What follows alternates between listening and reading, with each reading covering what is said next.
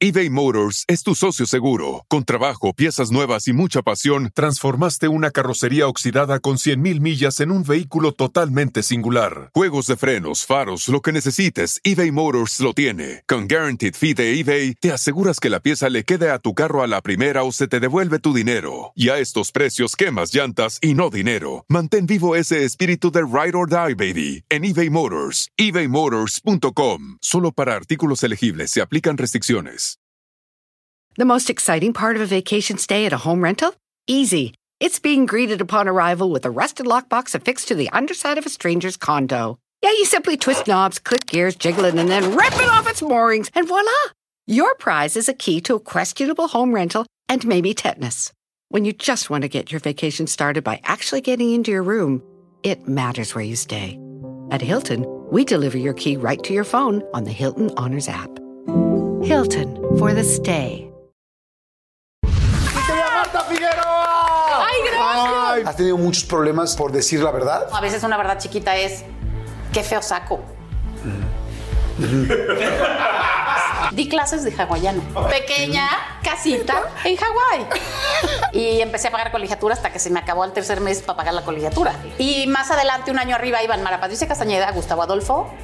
Eh, Ay, imagínate ese salón. y ¿no? Matilde Obregón. Y Matilde Y Obregón. Matilde Obregón. Dicen que los de cuarto B.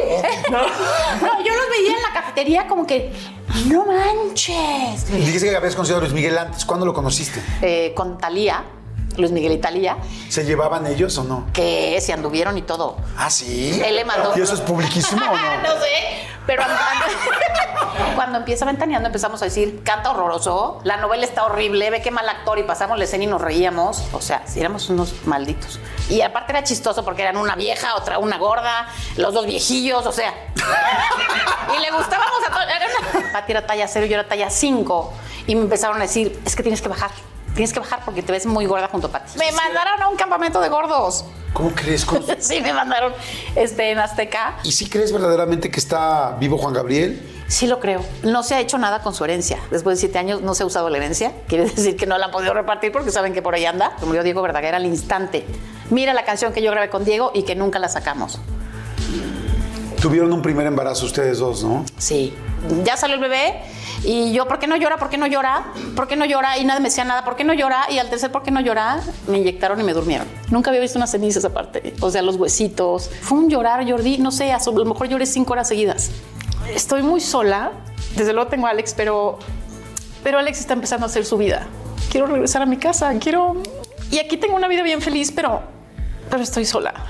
Y no quiero estar sola.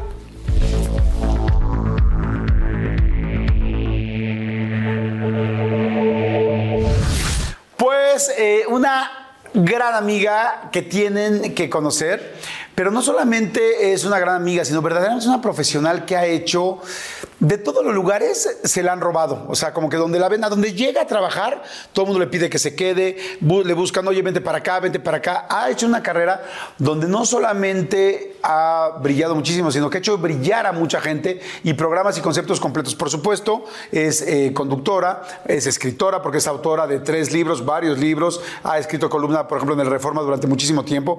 Estudió eh, en la Carlos Septién periodismo, que es una pues, la escuela más importante de este país. Estudió también en el País de Madrid, en el, en- el periódico El País de Madrid. Bueno, es, en fin, tiene muchísimo, muchísima preparación, pero además es simpática y es adorable.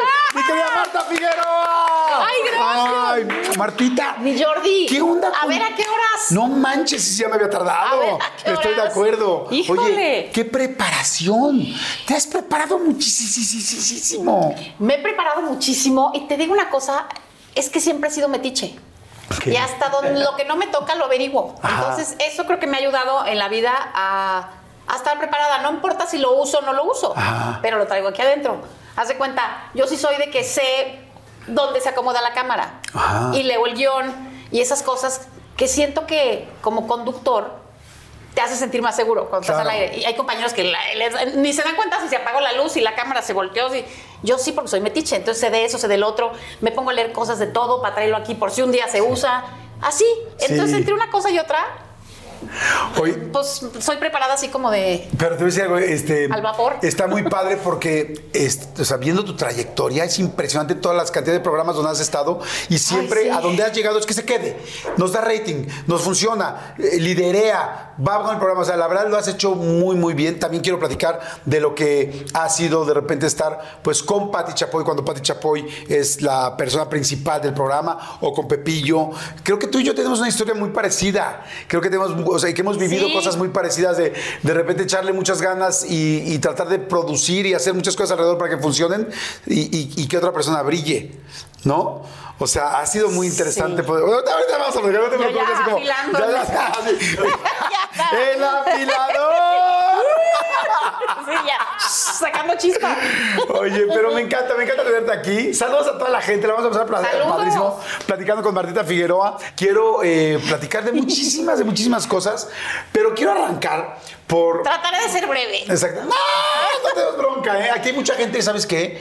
Que ve esta entrevista. Hay gente que la ve, Ajá. pero hay mucha gente que se pone para ir escuchando y acompañarse. Mientras cocina, mientras Como maneja, podcast. mientras está bañando, mientras hace el amor, mientras está este, cocinando, lavando trastes, así de- pendiente del bebé, trabajando. Ah, muy muchísima bien. gente que, que dice nos acompañan. Bueno, me consta, ¿te acuerdas que un día yo te llamé de Canadá? Te no, no te voy para decirte, estoy en Canadá, vine a, vine a visitar a mi hijo y sus roomies, a quien ven es a ti porque te ven en YouTube y Sí. quieren su compañía mientras doblan la ropa, mientras cocinan, mientras están en la casa.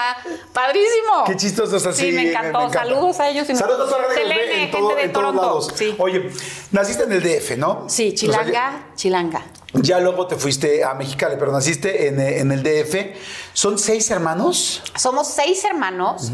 Eh, siempre tuvimos como la, el- la cosa así de que uh, el primer hermano o el segundo falleció. Nunca supimos, como de bebé, así. Ah, ok. O se Ah, no perdió, sabía. así. Pero nunca ha sido Como un tema. run run. Sí, nunca ha sido como un tema en mi casa. Este. O sea, un tema de que se diga o sea, algo que se de quede que- callado. De nada. O sea, no sé por qué lo sabemos. Ok. Pero nunca nos han dicho, no hemos llorado por nadie, no hay así homenaje, na- nada. O sea, es una cosa así que ahí está. Este, y nací nada más y nada menos que en la calle de Tepeji, de la película Roma. ¿Cómo crees? O sea, la calle de Tepeji, donde Yalitza, Ajá. Yalitza, ¿Dónde? Aparicio- Yalitza, Yalitza. Aparicio, Orgullo Nacional, son dos callecitas. Esta y esta, aquí pasa un eje, aquí otro. Ella es aquí, yo soy aquí. Ok. O sea, yo nací en el número 66 de Tepeji y Roma transcurre creo que en el 27. Ajá. O sea, podrías Tepeji haber sido 27. este, vecina de Cuarón. O Yalitza. de Yalitza no, pero de Cuarón Qué bueno sí. que mis papás no me castigaron porque estuve a dos, ¿no? Este, sí, yo creo que veíamos a los mismos vagos en la calle y jugábamos Claro. a lo mismo, íbamos a la misma tienda y a la misma papelería, ¿no? Ajá. Porque somos como de la edad así. Este, y es un, es una pues es un lugar fantástico para haber nacido. La colonia Roma que después se convirtió y que ahorita es una de las colonias más padres y más locas y más este, mezcladas de la Sí, Ciudad de México, ¿no? Las más eclécticas que hay de Sí. todo, hay muchos extranjeros, mexicanos, es un lugar precioso. Oye, y de chiquita, dentro de las hermanas, dentro de los seis hermanos, eras como la que contaba el, el chisme, no, no necesariamente el chisme, pero la más comunicativa o no? Creo que sí. Era, de hecho, era, era muy mitotera. Y lo mío fue que siempre me junté con los grandes. O sea, de los seis, el, el- el mayor es hombre y todas mujeres, ¿no? Para abajo. Tú eres la penúltima, ¿no? La penúltima, pero yo me llevaba con los grandotes. Ok. Con los que me llevaban 8 o 9 años me llevaba porque sentía que era como, no sé, pues me gustaban las travesuras que hacían ellos, no las de los chicos. Entonces, o sea, yo manejé desde muy chavita, a los 11 ya mi hermana me decía, ay, vente. Y agarramos el coche de mi papá y me, me ponía a manejar, este, me iba con ellos, era muy vaga, me iba con los ¿Fumabas? vagos. Fíjate que no, fumé como hasta la secundaria, de monjas así en el baño, que luego como que no me gustó, pero me juntaba con los vagos de la calle. Así, mamá, no se junten con ellos, son marihuanos. Y yo me juntaba con ellos. ¡Ay, viene el marihuano! Sí. Que es que hago que güey, ni te va a alcanzar, o sea, Sí, no puedes ni correr. En mi casa era el tofas. ¡Ay, viene el tofas! Ajá. Y entonces pasaban el tofas y el huesos. Y yo era íntima del tofas y el huesos. Este, O sea, ¿sí platicabas con ellos, Claro, y ahí jugaban fútbol y cascarita y todo. Yo ahí muy sentada en la banqueta con los vagos. Y fíjate que de las cosas que me acuerdo mucho, que ahí dije, esta es mi profesión, enfrente de mi casa había una clínica estética. Ajá. O sea, te estoy hablando de los, del final de los 60 Sí, claro.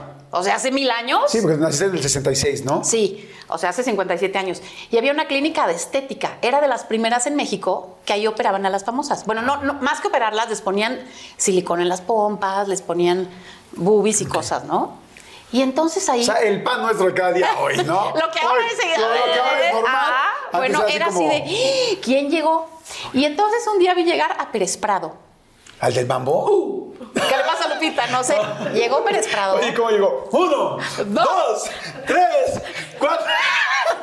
Seguramente no le hacía la broma al pobre Sí, pero claro. ya estaba hasta la Hasta madre de. No, uh. Este, llegó Pérez Prado en un carrazo y siempre llegaba como con dos señoras muy elegantiosas con pieles. ¿Cómo no nos iba a llamar la atención? Entonces lo veíamos entrar y ¿qué le iban a hacer? Pues le operaban, no sé si le quitaban las pompas o a ellas o a él, no sabemos. Pero yo siempre entraba y, mamá, vino el señor. Y, o sea, con- contaba todo el chisme del que había venido, de quién había entrado y quién había salido. Y me encantaba. Siempre yo tenía como el mitote de la cuadra. ¿A quién, ¿A quién más viste entrar en ese lugar? Fíjate que del que más de- de- del que más me acuerdo es de él, que yo tendría, pues no sé, cinco o seis años. Y me llamaba mucho la atención porque aparte era un carrazo eh, de esas de la época. Este, y él, pues el cara de foca, ¿no? Mi papá tenía discos de Pérez Prado.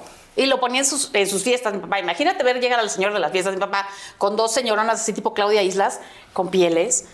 Que, o sea, yo dije, ¿quién llegó? Claro. Y me acuerdo mucho de eso.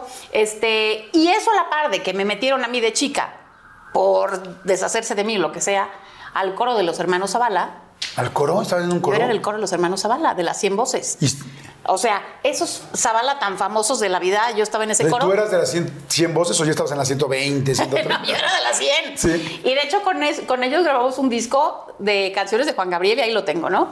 O sea, ¿sí Este, cantas? Clara. Bueno, no, bueno, tenía la voz clarita a los seis años. Ahorita y la tengo horrible, pero.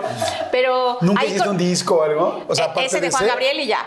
Y cono- ahí conocí, ahí te va, a Daniela Romo cuando se llamaba Teresa Presmanes. Fue mi primera amiga famosa. Yo era chica y ella me llevaba como ocho años, era de la edad de mi hermana mayor, y estábamos juntas en el coro. Entonces ahí nos hicimos amigas y bueno, yo decía, soy amiga del artista. ¿Y ya tenía el pelo largo? No. Lo tenía aquí, para que veas de qué te hablo. O sea, lo tenía aquí, todavía no le Entonces, crecía. Yo conocí a Daniela Roma cuando, Cuando tenía el pelo, aquí.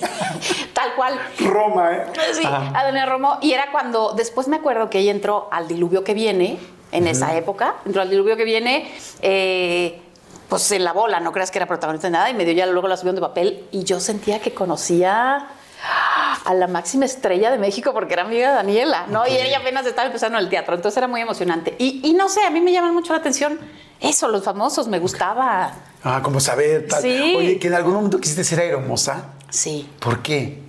No sé. Y ahorita pienso que me, me subo a los aviones y me cago. Digo, imagínate yo, armar toboganes. ¡No! Este, me gustaba. Como que se me hacía padrísimo lo de los aviones. Incluso me gustaba sentarme como esos que se ponen en las banquitas a verlos aterrizar y despegar. me gustaba. O sea, se me hacía ¿Te padrísimo. llevaron alguna vez así a, a ver al puente, a ver cómo despegas? A ver cómo despegan. Sí. Me gustaba muchísimo. Y conocí ahí en la cuadra a una chava que era sobrecargo y que era la más guapa y pasaba con su maletita. Y yo decía, yo esa quiero ser. Ok. O sea, era como mi modelo así, esa quiero ser. Y todos, bueno, se le quedaban viendo. Este, y entonces me llamaba muchísimo la atención y se me hacía padrísimo porque dije, bueno, pues viajas gratis a todo el mundo. Esa era un poco como mi, mi idea de por qué quería ser sobrecargo. Ok. Obvio, siempre tengo que pedir ayuda para subir mi maleta porque no me dan las. O sea, mido 1,52. No, entonces no, no alcanzo la puertita. Y siempre, señorita, me ayuda, joven, me ayuda. Pues no, por estatura no daba.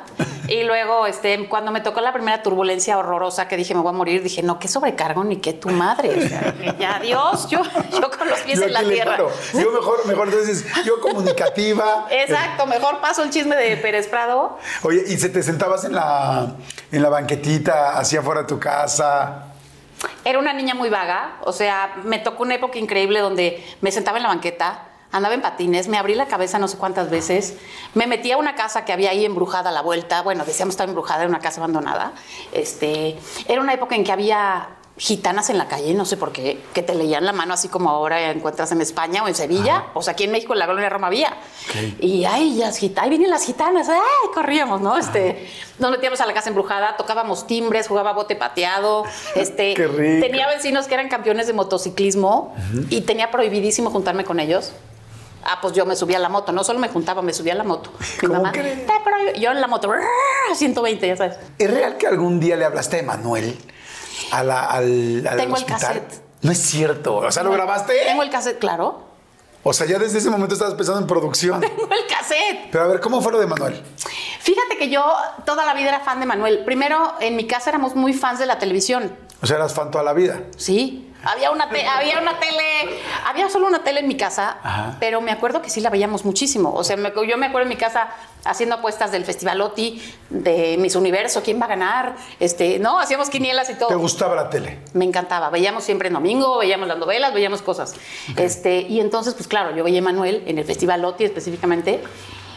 Con la canción de Al Final. Me moría. era de la época de- Al final. Al final. ¿No? porque todavía no salían las nuevas que No, no, conocemos. era Al toda la vida Final era, y- era Al Final, era Sí. El Rey Azul. No, cantaba una así como de trova, que yo creo que ahora le da pena a Manuel. Se llamaba Un tal José. Pero era así de esa de trova, de chiringo ringo. Este, y me encantaba. Y entonces yo lo veía en la tele y decía, guau, Manuel. Yo enamorada. Ya cuando salió íntimamente Manuel, que es el disco hasta la fecha, uno de los más vendidos de la historia de la música, este, yo me moría por Manuel. Entonces un día En ATT le damos las mejores ofertas en todos nuestros smartphones a todos. ¿Escuchaste bien? A todos. A los que toman juntas de trabajo desde el celular y los que las toman desde la comodidad de su cama. A los que nunca traen funda y a los que traen funda cartera. A los que se tardan dos semanas en contestar y a los que contestan con notas de voz eternas. A los influencers y a los que tienen su cuenta privada. A los nuevos clientes y a los existentes. ATT le da sus mejores ofertas en todos sus smartphones a ti y a todos, porque conectar lo cambia todo. Las ofertas varían por dispositivo, sujeto a términos y restricciones. Visita att.com o una tienda para más detalles. Oigan, y, ay, me acaba de dar muchísima hambre, pero bueno, no, saben, de repente me entran así esos, esos hambrismos tremendos. Perdón si pudieron escuchar inclusive mi estómago, porque bueno, estos micrófonos lo captan literal todo. Pero es que estaba pensando en el McCrispy de McDonald's. O sea, ¿ustedes ya lo probaron? No, no, no, no, no. Es que, bueno, si ya lo probaron, seguro me entienden. Es un sándwich de pollo crujiente, jugoso y al mismo tiempo picante. ¡Ah! Viene con unos pepinillos deliciosos y te lo sirven con una salsita picante que está así en todo el pan. Uf. Y si lo pides con un Sprite, no sé por qué, pero se siente que pica todavía más. En serio, qué hambre me dio. Me- Mejor le paro porque si no, no voy a poder seguir con la entrevista de hoy. Ustedes que pueden, disfruten de su McCrispy en McDonald's o pídanlo por el app desde sus teléfonos. Seguimos. ¿Cuántos años tendrías tú? Pues iba en primero secundaria. Pero te hablo que Manuel fue, aparte de Rigo Tobar, de los primeros artistas que se asomaba en un balcón, en un hotel a donde llegaba, en Chile, en donde me digas, y el gentío de, de- en la calle, ah, todos gritando, ¿no? Es como fueron los Beatles. Entonces, yo sí, es que Manuel. Y un día salió Manuel, no sé qué le pasó, y está en el hospital. Pues yo marqué al hospital español, tucu, tucu, tucu, tucu. Porque está en el, en el- en el hospital español. Sí, está en el nosocomio, el hospital español. Y entonces yo, eh, por favor, a la habitación, quién sé qué. Me contestó Manuel. No es cierto. Y yo, hola, ¿Eh? soy tu fan. Sí. No manches. Y él Después de la operación. Cállate, te voy a decir lo mejor. Y entonces, soy tu fan. Hola, ¿cómo estás? Y yo, hola, em, te quería preguntar, ¿y cómo estás? Me da mucho gusto. Un escuincla, güey, quise tanto le decía, y el otro lindo me contestaba. Ay, gracias por llamar, qué linda, Martita, no sé qué. Y yo, "Ah", le cuelgo, y luego le dije, Pues, pero, ¿cómo cuánto habrá durado esa llamada? no sé, dos minutos, tres, no sé. Y, y él va a decirle, ¿cómo estás? Sí, y yo como si fuéramos íntimos. Pero y él decente, lindo. Me contestó divino, tengo el cassette. Oye, porque yo- luego, pero, perdón que te interrumpa, pero yo hubiera pensado que te hubiera contestado a alguien, ¿no? La esposa, la amiga, bueno. No sé si lo dejaron solo en el cuarto y él contestó, no, no tengo idea. Pero luego aparte tuve la osadía de volverle a marcar porque no le pregunté. o sea, le volviste a Le marcar. volví a marcar y le digo, ay, perdón, soy Marta otra vez. Es que te quería preguntar que, que a dónde te vas de gira ahora. Dime qué, como si fuera periodista, ¿qué me importaba a dónde se iba de gira? Y todavía, ah, salgo de México, voy a Chile, voy a Colombia, voy a... Todavía me contestó. Y ya ya tengo la llamada en cassette. Ay, gracias, Emanuela. Adiós, adiós. Me colgó. Y de ahí empecé a ser su fan así de... Un día en Mexicali, cuando yo viví en Mexicali, ya después, este, me sacaron de un hotel porque me metí a gritar en el lobby. O sea, en- iba Manuel llegando del concierto así en el lobby. Y yo era de esas locas que entraron corriendo a abrazarlo. Y los polis me agarraron así, pi, pi, pi, patitas así, y me sacaron. O sea, imagínate que un día O le conté a Manuel y se moría de risa unas carcajadas. Oye, ¿y le contaste de la llamada? De la llamada no le he contado. O sea, le conté del día que me corrieron del hotel por andar corriendo en el lobby, jaloneándolo, este, pero no le conté esa vida. Oye, préstame un día el cassette. Se va a y los- morir. y los uno a los dos en el radio. Ay, sí. Estaría padrino para que él escuche también lo lindo que él fue. Porque, porque aquí Padrísimo. esto, esto conlleva dos cosas bien interesantes. Tus ganas y tu ímpetu realmente de saber, de conocer información, aún que no tenías ni a quién decírsela Claro. eh, en un medio masivo más que a tu compa- Mamá, decía a mis amigas del salón, le marqué, Manuel. Exacto. Y este, y él lo decente que era de decir, pues, estoy empezando mi carrera, tengo que echarle ganas y si me Sí, llaman. y también su educación, ¿no? Porque no solamente es por la carrera o por interés, sino también quién eres, ¿no? Sí. Oye. Padrísimo. Qué lindo, te voy a contar una Y cosa. hasta la fecha lo voy a ver a los conciertos con Mijares. Grito, aplaudo, canto, me fascina, paso al camino a verlo y doy un abrazo. Me, me encanta. Pero fíjate cómo hacías todas esas cosas, realmente te interesaba. Era algo 100% natural. Sí, tenía metiche y veía, eh, me atrevía, me atrevía básicamente. ¿no? Me atrevía a hacer cosas. Oye, de ahí, bueno, se van a Mexicali, ¿no? Sí. Eh, ¿Por qué se fueron a Mexicali? Fíjate que cuando yo era chiquita, no sé, cuando tenía como cinco años, nos fuimos a Mexicali porque mi papá era ingeniero civil. Y entonces lo mandaron a Mexicali a construir cosas. Mi papá construía puentes, caminos, carreteras, eh, ¿no? Este, durante un tiempo fue en Guaymas director de obras marítimas, en el puerto de Guaymas, en fin, construía cosas. Entonces, pues nos mandaron porque le tocó una obra y nos fuimos como un poco menos de tres años mientras terminaba la obra allá en el norte, ¿no? Y entonces, pues vivimos allí algunos años y luego nos regresamos a México. Nomás mientras duró la obra, íbamos todos para allá y los otros para acá. Entonces, cuando, fíjate, en el 80, mis papás un día nos sentaron a todos en la sala y dijeron, oigan, esta ciudad en el 80 está muy complicada para vivir. Es muy difícil educar hijos aquí en esta ciudad. Hay mucha gente, hay mucha contaminación, hay mucha violencia, hay mucho smog, hay mucho tráfico. En el 80, imagínate, hoy se mueren. ¿Quién no? Bueno, imagínate Entonces ahora. todos, no, un dramón, me acuerdo, porque todos ya íbamos, eh, salvo la chiquita, pues ya estábamos con cuates, eh, teníamos nuestras vidas más o menos hechas según nosotros. Y entonces, bueno, pues nos fuimos justo cuando yo cumplí 15, nos fuimos a ir a Mexicali. Eh, Ah, ya querías, ya sabías que querías estudiar o no. Todavía no, estaba medio así, pero no. Y cuando me fui a Mexicali, mm, ya, dije, me entró el rollo, dije, no, es que yo quiero ser periodista. Ok. Yo quiero, o sea, no sabía la palabra tal vez, pero decía, yo quiero estar en la tele porque me encantaba ver a Guillermo Ochoa en hoy mismo, y me gustaba ver a Jacobo, y me gustaba O sea, te gustaban ver las a Lourdes noticias. Guerrero. Sí. O sea, querías ser periodista, no de espectáculos necesariamente. No, y veía Era como periodista. a Don pero yo- a mí me gustaba lo del noticiero. Entonces dije, no, pues yo quiero eso. Estudié la prepa, que me tocó mala suerte, porque cuando llegamos la prepa, un, un año antes era de dos años solamente, y cuando yo llegué se hizo de tres. Chin, pues tuve que estudiar tres años. ¿No? Y terminando, dije, me voy a regresar, me voy a regresar, me voy a regresar. Y me, obvio me dijeron que no, mis papás. Claro que no, claro que no. Y yo dije, claro que sí. Entonces me puse a trabajar. regresar a la Ciudad de México. Sí, a estudiar, porque aparte ya no había la carrera. Dije, no, pues yo quiero estudiar periodismo, me vale, me vale, me vale. Pero periodismo de estar en un escritorio o de, de corresponsal. Yo quería ser periodista y dije, me voy a regresar. Y me puse un año a trabajar saliendo de la prepa. ¿Y qué para ganar.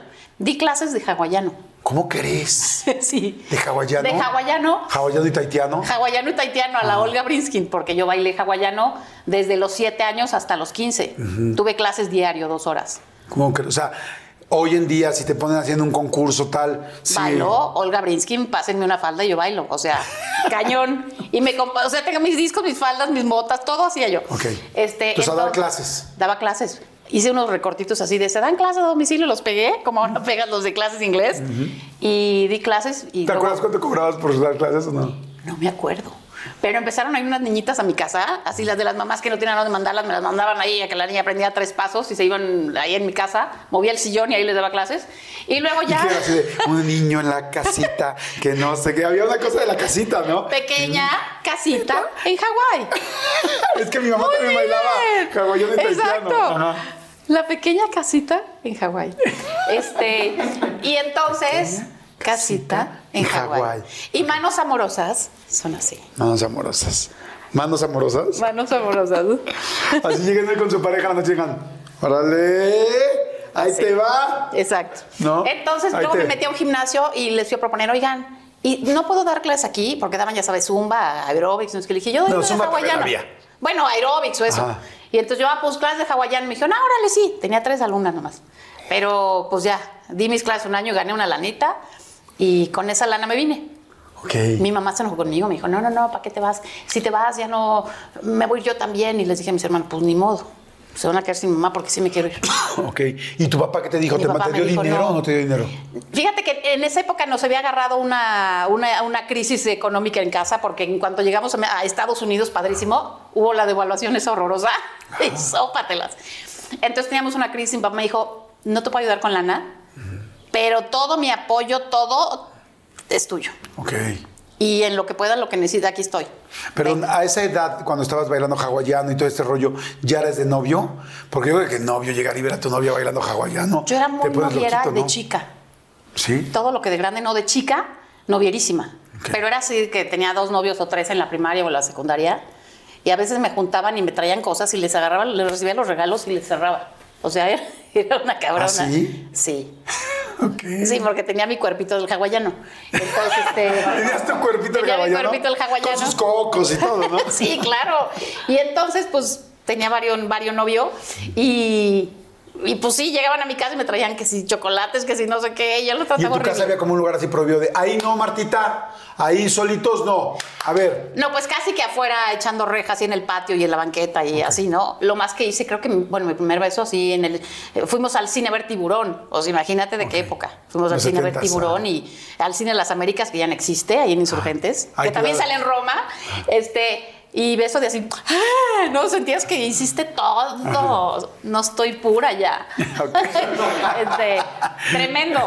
entonces bueno, dices, me voy a la Ciudad de México sí o sí, tal, tal. Tu papá te dice, oye, sabes que ahorita no hay mucha lana, tal, y tú te vas con tus clases de. Y llegué. y llegas a la Ciudad de México. Y ah, sola, tu mamá no fue. Yo solita. ¿A dónde llegaste? Fíjate que llegué a casa de una de mis mejores amigas, que habíamos sido amigas de niñas en el coro, que vivían en el Pedregal. Una casa increíble. La familia te hiciera que. mm, Gaby les dijo a sus papás: ¿se puede venir Marta? Ay, sí, claro que sí. La verdad, bien lindos, que era un casoplón gigante. Y no me acuerdo cuánto tiempo estuve ahí, pero sí, um, algunos meses en lo que entraba a la escuela de periodismo, que aparte me quedaba de punta a punta. La escuela está en el centro y estoy en el San Jerónimo, entonces la levantada y la regresada y todo, pero, pero ahí como que me dieron asilo. ¿Trabajaste, seguiste dando clases de hawaiano? No, nada. ¿O de qué Mi trabajabas guardadito. aquí? O sea, con lo, el guardadito que me había traído, con eso me defendía. Ok. Y ellos, pues, no, la verdad, ni me cobraban nada, ¿no? Pues ahí tenía comida y, Claro. y techo gratis. Y empecé a pagar colegiatura hasta que se me acabó el tercer mes para pagar la colegiatura. Ok. De la Carlos Septién, de En la Carlos Septién. Y entonces un día hicimos colecta, porque les digo, me voy a tener que salir. Porque ya no tengo lana. Es que mis amigas dijeron, ah, no. No, y ahora, a ver, niños, a ver, cooperacha, porque Marta ya no trae para la colegiatura, ¿qué hacemos? No sé qué. Entonces ya cooperacha, pasamos el sombrero y pagamos como un mes o dos más. Ah, qué buena onda. La verdad, bien lindos. ¿Hay alguien de esa época que hayas vuelto a ver o no? Eh, a una persona solo. Mm, qué A una padre. persona solo y sí, me, me alivianó. Aparte éramos un, un grupo como de 80, entonces se juntó la colegiatura. Y ya ¿Alguien famoso que ahora conozcamos? Ana María Lomelí. Ok. Ana María Lomelí estaba ahí. Este, y más adelante, un año arriba, iban Mara Patricia Castañeda, Gustavo Adolfo. eh, Ay, imagínate ese salón, y ¿no? Matilde Obregón. Y Matilde Y Obregón. Matilde Obregón. Iban un Imagínate. año más arriba, sí. Dicen que los de cuarto B. ¿no? No, yo los veía en la cafetería como que, no manches, porque ya salían un poco en la tele. Gustavo ya salía con Patti. Ok. Sab- Estaba Anselmo Alonso, entonces Ah, era, claro. ese ya sale en la tele. Y Ana María empezó a salir en noticias también en Televisa, con Jacobo, con alguien. Entonces era, ¡ah! Los de la tele. ¿Ya sabes? Qué padre. Sí, era padre porque te inspirabas y decías, ahí sí se puede. Yo sí puedo llegar a estar en la tele si estoy en esta escuela. Pero, pero también habla muy, o sea, habla bien porque yo digo, siento que hay mucha gente que puede hablar del espectáculo sin tener bases y otros como los que acabas de mencionar que estudiaron periodismo, ¿no? Sí. O sea, hay, ya que cada quien tenga un cierto estilo, que haya a quien le guste, a quien no le guste, en fin, pero, pero hay mucha preparación. Que antes no existía la carrera de comunicación, es nueva relativamente. Antes era licenciatura en periodismo y se estudiaba ahí. Ok. Todos estudiaban ahí, todos los de las noticias y así. Ok. Entonces, bueno, pues ahí estuve. Y hasta que luego llegó el terremoto Ajá. y pues se acabaron las clases porque la escuela medio quedó así. Y, este, y yo aproveché ahí, pues me salí de la escuela y luego ya no pude regresar después del terremoto. Entre la lana y que no sé qué. Oye, ¿y el terremoto te agarró en la escuela o no? ¿O ibas para allá? Iba Porque- para allá. Estaba en casa de una tía en la Roma. Horripilante, horripilante. En la calle Tonalá, donde está ahora este, si alguien conoce el cine Tonalá, ahí en el edificio al lado vivíamos. Eh, ah, bueno, después de los Teixier me fui luego ya, pues ya sabes, el arrimado y el otro a los tres días apestan. Entonces me fui después a casa de unos tíos de cariño en la Roma. Y ahí me agarró el terremoto. Y hor- horripilante, horripilante, pero no me dio miedo porque yo tenía 19 años y quería ser periodista y quién sabe qué y no sé cuánto. Y entonces dije, ahorita vengo y me salí después de que terminó de temblar y todas esas cosas, mi tía y yo, agarré mis cosas, voy a ir a reportear, tía. Y me fui, tomé fotos, escribí, me fui caminando de aquí al, al centro, este para ver los sucesos, ¿no? Porque yo era periodista, claro, ¿no? Ahorita se empieza a mover y soy la primera en salir cuando oigo la alerta y me pongo a rezar, me hinco, o sea... Es sí. que además en este último, bueno, en el pasado terremoto, en el, en el 2017, pues no te fue bien, ¿no? No me fue bien. Me quedé casi que sin depa, no era mío por fortuna, pero me tuve- ya no regresé a esa casa, ya no dormí ahí nunca más. ¿Y se quedaron tus cosas adentro?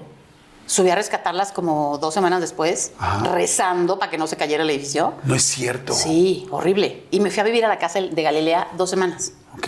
Y luego ya en lo que... Wow, me encantaría vivir en casa de Galilea dos semanas. padrísimo. Estaría así en el cuarto. Oye, ¡Vecina! Gali.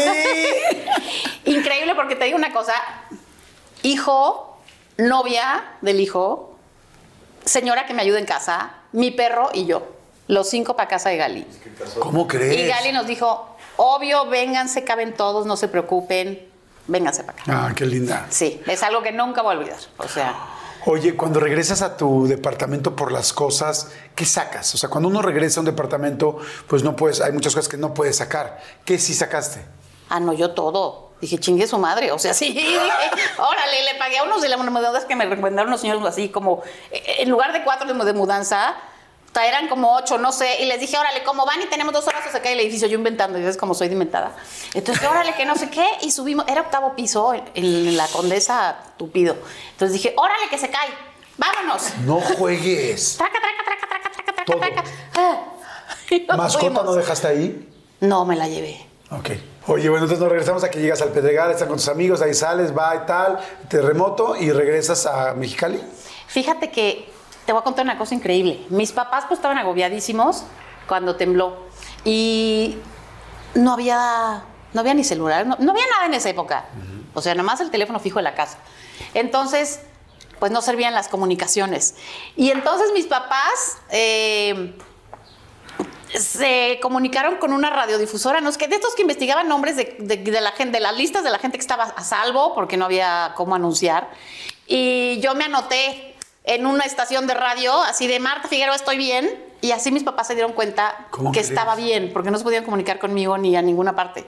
Wow. Y entonces ya que supieron que estaba bien, eh, mandaron a mi excuñado, que también ya falleció, lo mandaron a recogerme eBay Motors es tu socio seguro. Con trabajo, piezas nuevas y mucha pasión, transformaste una carrocería oxidada con 100.000 millas en un vehículo totalmente singular. Juegos de frenos, faros, lo que necesites, eBay Motors lo tiene. Con Guaranteed Fee de eBay, te aseguras que la pieza le quede a tu carro a la primera o se te devuelve tu dinero. Y a estos precios, quemas llantas y no dinero. Mantén vivo ese espíritu de Ride or Die, baby, en eBay Motors. ebaymotors.com. Solo para artículos elegibles se aplican restricciones. The most exciting part of a vacation stay at a home rental? Easy. It's being greeted upon arrival with a rusted lockbox affixed to the underside of a stranger's condo. Yeah, you simply twist knobs, click gears, jiggle it, and then rip it off its moorings, and voila! Your prize is a key to a questionable home rental and maybe tetanus. When you just want to get your vacation started by actually getting into your room, it matters where you stay. At Hilton, we deliver your key right to your phone on the Hilton Honors app. Hilton for the stay. En camión. Ok. Y anda, vete los dos en camión. Yo no me quería ir, pero no, que vente, luego ya te regresas. Pues ahí voy, agarré mis triqués. Tú sabes que son dos días, no sé todavía, pero se hacían dos días de camino a Mexicali. Y ahí vamos mi cuñado y yo en el autobús. Y entonces pues ya llegamos a Mexicali y me quedé un año allá a trabajar y luego ya me regresé. Y ya no he vuelto desde, desde el 82, digamos, no, 87. Ya no. Este, ya nunca he regresado. Oye, cuando empezaste a trabajar en la prensa, ¿fue por esa época? Sí, ¿Que hacías nota roja? estaba enfrente de la escuela. Ok. está enfrente de la prensa y enfrente de la escuela de periodismo. Entonces, mis papás en la Roma tenían, conocíamos a uno de los directores del periódico, el administrativo, don Panito. Don Panito era el director Panito. administrativo, que se llama Cipriano, creo. Disculpe, don Panito, le encargo Sí, no. cheque, por favor. Ay, aparte divino, era un señor todo así trajeadito con su relojito aquí. Don Panito, este, me dio chance de que entrara. Y en- pa- para hacer yo, según yo, mis prácticas, ¿no? Y entonces me cruzaba de las clases al periódico y don Panito me puso con un señor que era muy enojón y le dijo, ay, le encargo a Martita, quién sé qué. Este, y ese señor hacía nota roja. Yo dije, ¿por qué matan, me mandan ahí? Ah, pues a la nota roja. Y entonces, pues, me mandaban así a cubrir cosas. ¿Pero qué cubrías? Pues atropellados, muertos, así. me digas. Sí. O me decían, vete a la delegación a ver qué oyes. Entonces iba yo a la delegación a ver qué oía. Pues, y escribía mis notas, triqui, triqui, triqui, triqui, y las entregaba. Oye, ¿y ahí fue la primera vez que viste a una persona muerta? Sí. Y pues a lo mejor no entera, pero sí con la sábana y una manita afuera, este, cosas así, porque llegaba al lugar de los hechos, ¿no? ¿Y no Este, tenías que levantar la sábana para hacer la nota? No, pues no, yo nomás me paraba atrás, no era así. Y veía a todos los reporteros ahí y les copiaba, ¿no? Este, y era padrísimo porque ahí aprendí la frase de que el cuerpo mismo es el hallazgo. O sea, no puedes decir encontramos un hallazgo porque, porque ni estás diciendo lo mismo, ¿no? Es el hallazgo nada más. El hallazgo El se hallazgo y ya en- está, sí. Fue de mis primeros aprendizajes en idioma. Ah, pues yo lo acabo El de lenguaje. ahorita, ok. sí. Ya ves que ponían el macabro hallazgo. Ajá. El macabro hallazgo. Entonces, este. ¿Qué fue lo peor que viste? eh, a una que le habían disparado, que luego salió en el alerta, que antes había el alarma y el alerta, que eran dos periódicos amarillos, este, así toda hinchada, que le había entrado por aquí el balazo, entonces había quedado toda así la pobre señora, este, ahí por el centro, por, pues ya casi por Garibaldi, y pues muy fea. Pero ni me dio miedo, ¿eh? No, ya era tan valiente, ¿eh? Ay, y un día había una señora que se suicidó, lo vi en vivo. ¿Cómo Y crees? yo llevé la nota, sí, en el circuito interior, abajo en el Choro Campo, Ajá. bueno, en Melchoro Campo y la que va a Anzures, ahí a las 7 de la mañana. O sea, yo iba para la escuela y una chava se subió a la esta y brincó. Y tú todavía te bajaste así como de, oye, no saltes. Yo, o sea, yo estaba a media cuadra y, y venía viendo ta, ta, y de repente yo, ay, ay, ay, ay, ay, ay, y se aventó.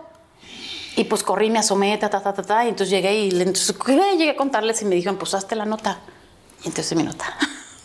¡Wow! Sí, y ya yo feliz, me parecía padrísimo. Ahorita Ok. me muero. Ok. ¿En qué momento sales de ahí? Fíjate que hice mucha cosa porque te digo que yo era valiente. Cuando, cuando estaba en la escuela, este, un día llegó el, el director y dijo, eh, ¿quién sabe escribir de toros? ¿Y por qué sabes escribir de toros? Pues no, no sabía. te digo, te digo que Te era digo valiente. que era valiente. No sabía, pero me gustaban los toros. Porque mi papá a veces nos llevaba de chicos y a mí me gustaban. Y entonces este, yo levanté la mano. A ver, Figueroa, vénganos que. Pues el profesor me consiguió un trabajo en una revista para escribir tres artículos de toros. Y dije, ah, lo hago perfecto. Ni sabía escribir, ni sabía de nada. Pues los hice y me pagaron porque aparte necesitaba lana. Me pagaron y todo. Y empecé a escribir para revistas así que me encargaban cositas ahí en la escuela. Este, y entonces, eh, cuando me fui, y en cuanto pude me regresé, trabajé ahí en un par de periódicos en Mexicali, y cuando pude regresar, entré este, otra vez a la escuela queriendo continuar. Junté más la- ya traía más lanita y dije, pues ahora sí voy a poder terminar. Me metí a la escuela y pues me empezó a caer chambita por fuera y dije, pues sí, ya voy a trabajar afuera de lo que estoy estudiando y me van a pagar, pues mejor trabajo y para qué estudio tonta porque me hubiera terminado la carrera. Pues no, me salí porque era una cosa y la otra. Y, este, y me empezaron a caer chamas así de escribir. Este, y luego ya empezó, o sea, llegué a revistas ya importantes ¿Cómo con sueldo cuál? fijo, a TV y Novelas, por ejemplo. Ok. Este, Oye, que alguna vez te dijo eh, Gómez Bolaños que bien escribe usted. sí. ¿Cómo fue? O sea, Ha Chespirito, sido de mis Chespirito, grandes halagos de la historia. Este, Sin contar esa entrevista, ¿no? No, no, te voy a decir. Fíjate que antes de TV y Novelas, yo escribía para un lugar, a lo mejor ni te acuerdas, pero se llamaba Revista de Revistas, del periódico Excelsior. Era como el semanario del, del periódico. Y era una revista que solamente leían los señores y se ponían en las peluquerías, esas de tru, tru, tru, así del churrito. Ponían ahí esta y la leían los señores. Entonces yo empecé ahí a hacer prácticas, no sé por qué, con un gran periodista. Y yo hacía ahí mis prácticas. Todos me mandaban a, vaya a entrevistar al eh, del, del Tribunal de Justicia porque queremos su opinión sobre el tapado cuando eran las elecciones. Y yo iba y entrevistaba eso. Vaya a entrevistar. Un día entrevisté a Clavillazo. ¿Cómo crees? Conocía, no, conocí a Clavillazo ahí para que opinara de política. así hablaba el sí. tiempo? No. No, Antonio Espino no. Eh, Hablaba normalito sin su gorrito. Y entonces yo decía, qué padre hablar de otros temas. Y yo me creía política. Y luego, ahora, ahora Marta escriba de los piratas, porque el semanario era de piratas. Y de piratas escribía, ¿no? Era padrísimo. Y de ahí, mis amigos toreros, un día me dicen, Marta, tú tendrías que estar en espectáculos. Y yo, pues no sé, pues sí, te vamos a mandar con nuestro amigo Chucho, que es el director de TV novelas, ¿no te gustaría? Y yo, pues sí. Entonces me mandaron, Chucho me dijo, vente para acá. Y cuando le dije a don Enrique, que era mi jefe en Excelsior, me dijo, ¿cómo? ¿Cómo? Vas a cambiar la, capi- la, la- o sea, la catedral del periodismo, que es Excelsior, por irte algo de pacotilla, por irte al chisme. Y yo, pues sí, pero me van a pagar, ¿no? Porque acá me pagaban así. ¿Pero me gusta más? ¿Te gustaba más? No sé, porque sí me gustaba mucho, pero sí me pagaban poquitito y era cuando escribía. Aquí era una cosa fija y tal y tal. Entonces, pues me fui. Este, dejé la catedral. Para llegar a la Me capillita. fui a una capillita muy divertida. Y entonces ya llegué a TV Novelas y me convertí como en la reportera estrella del TV y Novelas y se publicaban, abrías la revista y veías siete, ocho notas mías firmadas, aparte me llevaba la portada con no- alguna nota mía, este, me convertí en la reportera estrella de TV y Novelas, un año. Wow. Oye, vamos a ir rápido a un refil, pero tengo entendido que después de eso llegas a Eres con la primera portada de Luis Miguel y de Sasha. Sí, sí. ¿Ahí, ahí conoces a Luis Miguel por primera vez? No, ya lo conocí, uy. Ah, porque quiero preguntarte a Luis Miguel también, porque Ese es un evidentemente, pues hasta un libro has escrito de él, ¿no? Sí. O sea, creo que poca gente conoce tanto la carrera y tan de cerca. Que ahorita ya me platicas si son amigos, si no son amigos, cómo fue, tal, si también a él te lo besuqueaste. Ahorita me platicas. Muy bien. Muy bien. Vamos rápidamente a un refil, no le cambien, por favor. Y este, bueno, no le pueden cambiar porque estamos en internet, siempre lo digo. Oigan, denle, denle like si les está gustando, compártanlo si les está gustando. Y recuerden que tengo un nuevo canal, tengo un nuevo canal de vlogs, este se llama Jordi Rosado Vlogs. Vayan a verlo, aquí se los voy a poner ahorita para que lo puedan ver. Ahí vamos a estar, de allá los vamos a mandar para acá, de acá los vamos a mandar para allá. Este, y va a haber más contenido con lo que la gente me está pidiendo. Así es que con mucho gusto ahí está. Se llama Jordi Rosado Vlogs también en YouTube y en audio. Seguramente pronto va a estar también ahí. Ok, regresamos. Aquí te lo hacemos delicioso. Había un muñeco por ahí sin cabeza. ¿En serio? Y bueno, es interesante estar dentro de un, de un castillo. Aquí se cerraban los tratos de los diputados. Estamos en Maastricht. Estoy en Buenos Aires y... ¡Ay, hijo de la chica! Como el de WhatsApp, muy bien. Y todavía pasando el segundo espejo, este jacuzzi. Hay que tener mucho cuidado porque ya les dije que en esta cocina, exactamente en ese lugar donde está Mona, fue donde desayunó D'Artagnan antes de que pues, se lo echaran. ¡No seas mamón, cabrón! Visita nuestro canal de blogs y suscríbete ahora. Está muy divertido. Nos vemos con Luis Miguel. Este, o sea, Ay, Luis Miguel. dijiste que habías conocido a Luis Miguel antes. ¿Cuándo lo conociste? Conocí a Luis Miguel eh, justo cuando entré a TV y Novelas. Ok. Eh, Luis Miguel era chico, o sea, Luis Miguel ten- tenía 17 años, todavía lo manejaba su papá. O sea, todavía no era la época de cuando calienta el sol o por ahí. Por ahí, era más o menos ese disco. Ok. Este, y Luis Miguel tenía 17, todavía eh, su papá era su manager y yo era la reportera estrella. Entonces, pues me mandaban a hacer de todo, ¿no? Y me, a- mandaban a hacer las encuestas. Ya sabes, lo que nadie quiere hacer en la revista me lo mandaban a mí. Ah, se usaba mucho de los cinco más guapos de las novelas. La- eh, ¿Quiénes son los no sé qué, los más galanes de la televisión? Y entonces yo siempre incluía a Luis Miguel porque, ¿no? Eh, agarraba hacia Ernesto La Guardia, Luis Miguel, no sé qué. Y entonces, este, publicaba muchas cositas y fotos y era cuando él estaba así, eh, todo portachón, ¿no? De chavillo. Y entonces publicaba muchas cosas. Y entonces, eh, un día me dijeron, ¿puedes ir a entrevistar a Luis Miguel? Y yo, claro, feliz. Entonces fui Ahí era mucho más accesible toda la situación con Luis Miguel. Sí, ¿no? era- bien lo querían hacer conocido. Exacto, era todavía chavo, te digo, y, y Rosy era su manager todavía, y entonces fuimos a, era pues como la de prensa o así, y fui a su penthouse, lo entrevisté, ¿En Palmas? en, en- en- en Monte Elbrus, se llama la calle, Monte Elbrus, y, me, y nos caímos muy bien. O sea, él es, él es cuatro años más chico que yo, pero como que nos caímos muy bien. Yo dije, ay, qué padre chavo, y me encantó, y, y- y, pues bueno, yo lo conocía y era fan desde que te voy a olvidar, palabra de honor, ¿no? Del, del video con Adela no Claro. llegaba, yo lo veía en video éxitos. Y entonces cuando me tocó entrevistarlo dije, guau, este chavo. Y desde ahí me empezaron a, llamar ellos, me invitaban. Vamos a presentar, vamos a lanzar el disco, vamos a presentar un video, vamos a no sé qué, me empezaron a invitar a cosas. Y entonces yo le dije a mi jefe, oye, ¿puedo ir yo a todo lo de Luis Miguel que me invitan? Ah, pues sí, tú ve. Y entonces empecé a ir a todas las Y cosas de vez que te Miguel. veía era como, hola. ¿Cómo estás? ¿Ya te Hola, ubicaba hola. como Marta o era como... Es la que me entrevistó, ¿no? Ok. No sé si el nombre, pero hola, ¿cómo estás? Y hola, hola, muy mono. Y luego también eh, ahí conocí a Pedro Torres, eh, estando en TV Novelas, porque también en ese momento la estrella era Lucía Méndez, ¿no? Verónica y Lucía eran las grandes estrellas. Y entonces ahí me mandaban a muchas cosas de Lucía Méndez. eh, me mandaron específicamente a cubrir a Lucía en el extraño retorno de Diana Salazar, cuando Cuando lo estaban grabando. Sí. ajá. Entonces estaban grabando las escenas esas de la, de la antigüedad. En el Cuando año la queman. 1627, ¿Te ta, ta, acuerdas? ta, Claro. Es un alma en pena que va arrastrando. Y cuando la queman en la hoguera, yo estuve en esa escena, se hizo en Zacatecas. Y Pedro Torres ayudó, porque era el que hacía los videos y los comerciales, ayudó a hacer esa escena para que se viera más padre. Entonces ahí conocí a Pedro. Y nos hicimos muy cuates. Y entonces ahora Pedro me invitaba también, a, empezó a hacer todos los videos de Luis Miguel y me invitaba. Fría como el viento, estuve fría como el viento, yo que no lo sentí en un montón. Y entonces Pedro me invitaba, yo iba y hola, hola, hola, hola. Entonces ya cada rato nos veíamos. Y era cuando Luis Miguel hacía muchas cosas eh, en Siempre en Domingo. Luego yo de la revista me fui a trabajar a Eres. Eh, En Eres le hiciste la famosa portada. en Eres le hice tres portadas. La hiciste la de Sasha y la de... La de Sasha, yo llegué cuando, cuando estaban haciendo de Sasha, yo llegué como, como jefe de redacción, había una coordinadora y luego yo era jefe de redacción y esa portada la coordinó esta chava. Pero yo llegué cuando se estaba formando ese primer número, Ok. este, Ya habían que tomado fue las una sesión, sí, con Pancho Gilardi las habían tomado y yo llegué a hacer el resto, ¿no? Y a los dos meses o tres esa chava se fue, la coordinadora, y me subieron a mi coordinadora editorial. Qué rápido subiste. Sí. Y a partir de entonces ahí me compré mi primer carrito, ahí me fui a vivir sola, ya pude pagar mi depa. O sea, sí fue un cambio importante. Hicimos muchísimas portadas, muchísimas. Y de Luis Miguel hice tres. Bueno, esa, que entre ahí hice la segunda, que era eh, con Talía, Luis Miguel y Talía. Y la Ahí sí tercera. estuviste en las fotos. Sí. ¿Se llevaban ellos o no? Que se anduvieron y todo. Ah, sí. Él le mandó. ¿Y eso es publiquísimo o no? no sé, pero and- and- anduvieron, él le mandaba flores, este, le decía preciosura. Y la otra, Hola, "Ah, preciosura". Hola, pechuchura, le decía, hola, pechuchura. Y la otra, ¿Así, "Ay, pechochura? Pechochura. Ajá. Hola, pechuchura. Y la otra, "Ay". Y entonces, de, pues, de volada. Volada, volada. Y un día hasta chocaron allí en Reforma, en esta glorieta que tiene ahora el mono.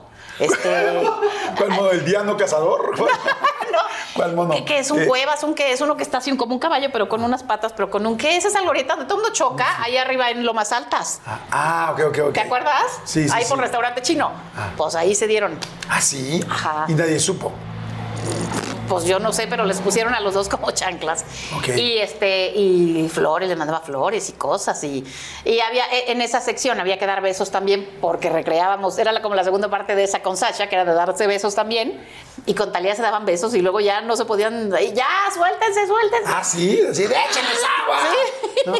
Sí. Bien padre. Y luego. No, todo para ellos, ¿no? Bien padre. Y luego ya la tercera portada fue Luis Miguel con una chava que aparece de espaldas, porque ahí ya él dijo, no me pongan a cualquiera, ya era cuando empezaba como a subir. Y le pusieron una, nada más se ve una cabellera así lacia, lacia, Sí lacia. Era la hija de la directora de la revista. O Ah, sea, sí. una sobrina nieta del señor Azcárraga. Que estaba feliz. Laura ¿no? Laviada, sí.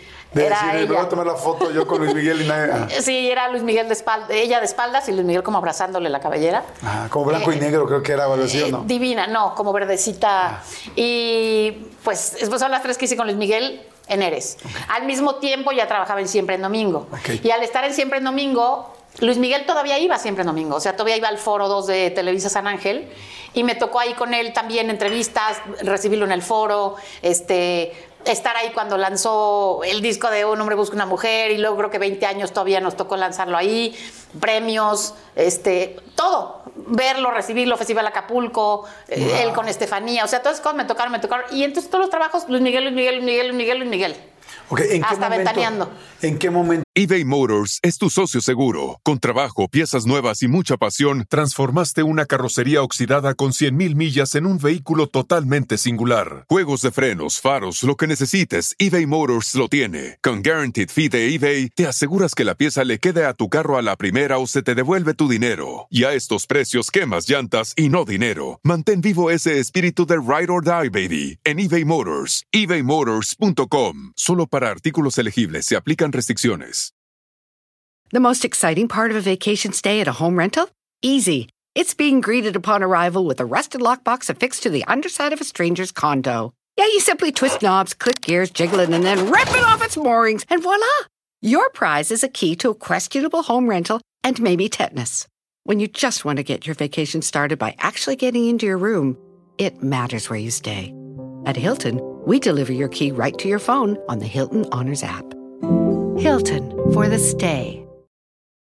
Se hicieron cercanos, digo, no sé si íntimos y te contaba todas sus cosas o no, pero, o sea, ¿a qué nivel empezó su amistad en ese momento? Fíjate Llegó que, su amistad en ese que nos llevamos así, ¿cómo? O sea, de vernos, te digo, tanto, tanto, tanto, nos llevamos muy bien, pero de jajaja, jajaja, lo que platicas con la gente que ves mucho en, en el trabajo, ¿no? Este, y de pronto un día tuvo un detalle que yo dije, wow, esto es lo máximo. Primero, estamos en el Festival Acapulco y fue cuando Estefanía de Mónaco, ¿no? Eh, Sí, que, él se moría por la ella y no sé qué. Ajá, la princesa de Mónaco. Y le llevaron serenata Luis Miguel y, y- y- y Miguel Alemán. Y pues peló a Miguel, no a Luis Miguel. ¿Cómo crees? Ajá. Estefanía prefirió a, a Miguelito. Dime. Y entonces, eh, en, es- en ese festival, Luis Miguel andaba ahí de mitotero porque pues quería conocer a Estefanía y eso. Pero yo me la pasaba en el camino del señor Velasco, entonces Miguel pues ahí se escondía para que nadie lo molestara, ¿no? Entonces escondía en el camarino y entonces ahí guara, guara, guara platicábamos y no sé qué. Este, y era también, pues no le hizo caso a Estefanía, pero él tenía a Rebeca de Alba y entonces fue con Rebeca y se quedó con Rebeca. El caso es que estábamos en esto de las fiestas del festival grabando, ta, ta, ta, y un día nos toca ir al Baby O a grabar una nota o a no sé qué. Y yo estaba ahí entre la bola, pero el Baby así, a reventar, a reventar, a reventar. De repente un gritadero, un gritadero, ¡ah! ahí viene Luis Miguel. Y entró Luis Miguel, ta, ta, ta, ta, así con formación diamante cuidándolo, no sé qué. Y, y me vio a mí entre la bola, así entre las aplastadas y atrás, no sé qué. Entre las aplastadas. De las aplastadas. Están las inventadas y las, Las aplastadas. aplastadas. Y entonces como que volteó y me vio y se regresó en formación diamante a saludarme y a darme el abrazo. Hola, ¿cómo estás? Ya iba por allá y se regresó para saludarme. ¿Y te en la bola. ¿Y no te metió? No, yo ya estaba dentro, pero entre la bola, ¿no? Y entonces se regresó, me saludó, me dio un abrazo y dije, ¿qué tipazo este? Ya lo adoro. Y entonces ya, ¿cómo estás? Muy bien. Y tú, ay, qué bueno, qué bueno, qué bueno. Y se lo llevó la bola. Ok. Y entonces ahí yo dije, ya somos cuates, ¿no? Ok. Este, y empezamos sí ya como a, pues, ¿cómo estás? ¿Cómo estás? Tampoco es que se fuera a mi casa y yo a la suya, pero, pero ya fue como más cerca la relación de chamba. Y cuando, llega, cuando llegué a Ventaneando, también el ídolo Luis Miguel, eh, él pidió que yo lo fuera a entrevistar cuando empezó a dar entrevistas. Y ahí empezaron también mis grandes problemas con Pati, porque en lugar de que quiero que venga Pati, quiero que manden a Marta a entrevistarme. Entonces ahí empezamos. No, con le problemas. encantó. Ahí empezamos con problemas. Oye, y pero en algún momento tuvieron una amistad donde te contara de sus parejas o fíjate que estoy preocupado por esto, tal. Fíjate que la relación con Luis Miguel, este, te digo, así como te la cuento rápido, pero son 40, 35 años o más, ¿no? De, esta relación. Este, y cuando me, me empezó a invitar a, que lo fuera a ver cuando estaba mentaneando, siempre después del concierto me invitaban a saludarlo. Este, al hotel o a la conferencia de prensa, él antes venía y nos saludaba un ratito y siempre se quedaba platicando conmigo. Un día me acuerdo que se enojaron los de la disquera conmigo porque yo se los presenté a él. Pues no lo conocían, no es mi culpa, ¿no? O sea, tú les presentaste a los de su disquera. Este es fulanito, el que del no sé qué de marketing y este, es Luis Miguel. Tu disquera, Luis Miguel, Luis Sí. Miguel, tu disquera. Pero pues yo qué culpa. Era Warner, ¿no? Eh, sí, en Argentina. Entonces, mm, como que les caía rete gorda. Y este, y él sí, pues platicaba, ay, ¿cómo estás? Y platicábamos de cosas, no sé. Oye, ¿viste? Me acuerdo un día haberle platicado. Este, un día le regalé un disco a Alejandro Sanz. Le dije, tienes que oír esto, por favor, te lo pido. Sí, ¿verdad? Está padre, sí, ¿no? Y luego lo come, sí, sí, sí, mira este disco, mira el otro. Y platicábamos de tonteras. ¿Y cómo estás? Y ay, no sé qué. Cuando nació Alex, ¿cómo está tu hijo? A ver, enséñame foto. Ay, qué lindo. O sea, así. Ok. ¿no? Hasta ahí llegaba. ¿Cómo se llevan a hoy? ¿Qué ha pasado? Eh, nos llevamos bien. La última vez que lo vi eh, de platicar, yo creo que ya son hace como ocho años, cuando estaba yo preparando el libro, me invitó a cenar.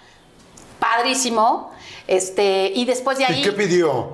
Eh, o sea, ¿cómo- ¿cómo, es ir a cenar con Luis cállate, Miguel? cállate. Nada más te voy a contar ¿Pidió historia. Uber Eats? Pero te voy a decir de dónde sale Uber Eats para que veas cómo es Luis Miguel de a de veras. No es choro. O sea, yo voy, eh, cuando ya empezó la idea del libro, pues eh, Luis Miguel es difícil de localizar. Tú lo sabes bien. No es como a otros que le llamas o al manager, o a la disquera, o a un WhatsApp. Trácata, trácata, trácata, trácata, trácata, o sea, ¿no?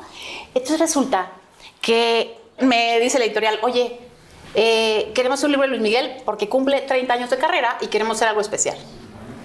Tú que estás más o menos cerca y que ya estás muy cerca de él, dile y hacemos un libro con él. De homenaje, homenaje por 30 años de carrera, no es de chin, homenaje. Perfecto. Pues la tarea era encontrar a Luis Miguel y contarle el libro, ¿no? Pues no se podía, no se podía, no se podía. Un día le dije a su ex manager, oye, fui a, Los Ángeles a buscarlo. Este, oye, es que quiero hablar con Miki. Ay, sí, claro, ahorita está en el concierto. Yo dije, ay, qué padre. Y me dijo, este, ¿qué onda? ¿Todo bien? Le digo, sí, pues es que le quiero platicar porque quiero hacer un libro. Dije la palabra libro. Casi me mandó sacar, casi me quitaron mi boleto de que me habían invitado. Como que el manager, Asensi, el ex manager, se asustó, como que dijo, "Puta, un libro esta vieja Marta, eh, el terror de la tele, va a ser un libro horrible, Dios mío. O sea, hace cuenta que le dije, lo voy a matar. Entonces, ya no me dejaron como acercármele. Yo dije, ¿qué onda? Bueno, pues esta vez dije, no, pues tengo que utilizar otras técnicas, ¿no? Y entonces lo busqué, lo busqué, lo busqué en el auditorio, porque era cuando hizo muchos conciertos del auditorio. Pues nada. Iba y me, o sea, me sentaba fuera del auditorio a esperarlo. A ver salir la camioneta, pues nunca lo caché. En el, en el hotel le dejaba mil recados, se los pasaba por abajo de la puerta. No, o sea, nunca pude agarrarlo. Entonces dije, bueno, ya estuvo. Pues un día agarré avión, supe que se iba a presentar ya casi de último en la gira en Veracruz. Dije, Veracruz no va nadie, porque todo el mundo va a Los Ángeles, a Miami, aquí, ¿no? Dije, Veracruz, me fui a Veracruz y le dije a mis amiguitos de ahí del- de, la producción, oigan, échenme la mano, ¿no? Pues me sentaron en una fila inexistente hasta enfrente en la cara de Luis Miguel, ¿no? Pues estaba en la primera fila y el escenario, y me sentaron aquí en medio de su cara, entre el escenario y la primera fila, a mí solita, ahí en una silla, me pusieron una silla y ahí me sentaron. Qué lindos mis amigos. Y entonces yo llevaba un libro de Frank Sinatra, este, porque le iba a decir, es que así lo quiero hacer, como este se parece, ¿no? Y entonces, ¿qué hago? ¿Qué hago? ¿Qué hago? Sale, me ve ahí solito en la fila y me hace así de que, ¿tú qué es ahí? Y yo me río y no sé qué. Y entonces ya al rato cuando se acerca a darme una flor, yo agarro la flor y le doy el libro, que era un librote y una, y una, una nota pegada en el libro. Necesitamos hablar, no sé qué, no sé qué. Ay, qué interesante. O sea, Las maneras, pues es que todo el mundo cree que, ¿qué? No, pues juégatela y haz lo que tienes que hacer porque así es, ¿no? Y entonces ahí voy, no sé qué, terminamos, terminó el concierto, adiós, Agarró el adiós. libro y se lo llevó. Sí, terminó, me aventó beso, camiseta, gracias por venir, ta, ta, ta, y se fue. Yo dije, bueno, pues ya le di la notita a ver qué pasa. o sea, ahora sí le llegó, ¿no? Ahora sí le llegó. ¿no? Esperando que no lo haya dejado ahí El señor. arriba de la batería, ¿no? Sí. Y entonces el caso es de que cuando yo terminé, me quedé de metiche porque nunca, fíjate, si no estoy tonta, me quedé porque nunca había visto el desmontaje del concierto. Y dije, ¿y cómo será? Entonces me metí a ver cómo desmontaban el escenario. Mil trailers, 100 personas, o sea, una cosa impresionante. Entonces andaba yo en el chisme y de repente llega una de producción y me dice, ¿tú eres la del libro? ¿Tú eres la del libro? Y aparte en inglés, ¿no? Yo, la, la del, la del book, la del book, y yo, pues sí. este, No, book, no, book, sí, no la libro, no la libro. sí, tal cual, tal cual. De Gerl, de book, de with the book, y yo, ah, sí, yo soy. Y entonces, este, ¿puedes venir a la oficina? Y a la oficina atrás del escenario. Sí, ¿qué pasó? Este, que así, y me decía, que si puedes ir a cenar con el señor. Y yo, sí. Y entonces, este, y pero que si tú sola. Sí, claro. Pues sí, ¿no? Ah, bueno, ahorita vienen por ti. Y yo, ok. Yo toda sudada en Veracruz de todo el día, no, ya no pude regresar al hotel porque pensaba regresar en playera, jeans, o sea, lo peor. Porque todos visto cuando dicen, voy a ver los Miguel al auditorio, se arreglan como si fueran a casar, como si fueran a una boda. Como si fueran Sí, a boda todas las viejas por si las ven. Con pinche peinado de tres Sí, pisos. Y el pues. vestido así de boda por si las ve Luis Miguel. Yo iba en unas trazas oliendo a perro. Así fui. Porque pues no me dio tiempo. ¿Y a dónde fueron a cenar? Pues que me dicen, ven para acá, ta, ta, ta, y me suben a una camioneta. Me suben a una camioneta negra, tú, tú, tú, tú, tú, tú, tú. Y llegando a un restaurante en Boca del Río, uno como de mariscos así, este, me entregan a otro señor, otro guardaespaldas, de color. Este, ¿De qué color?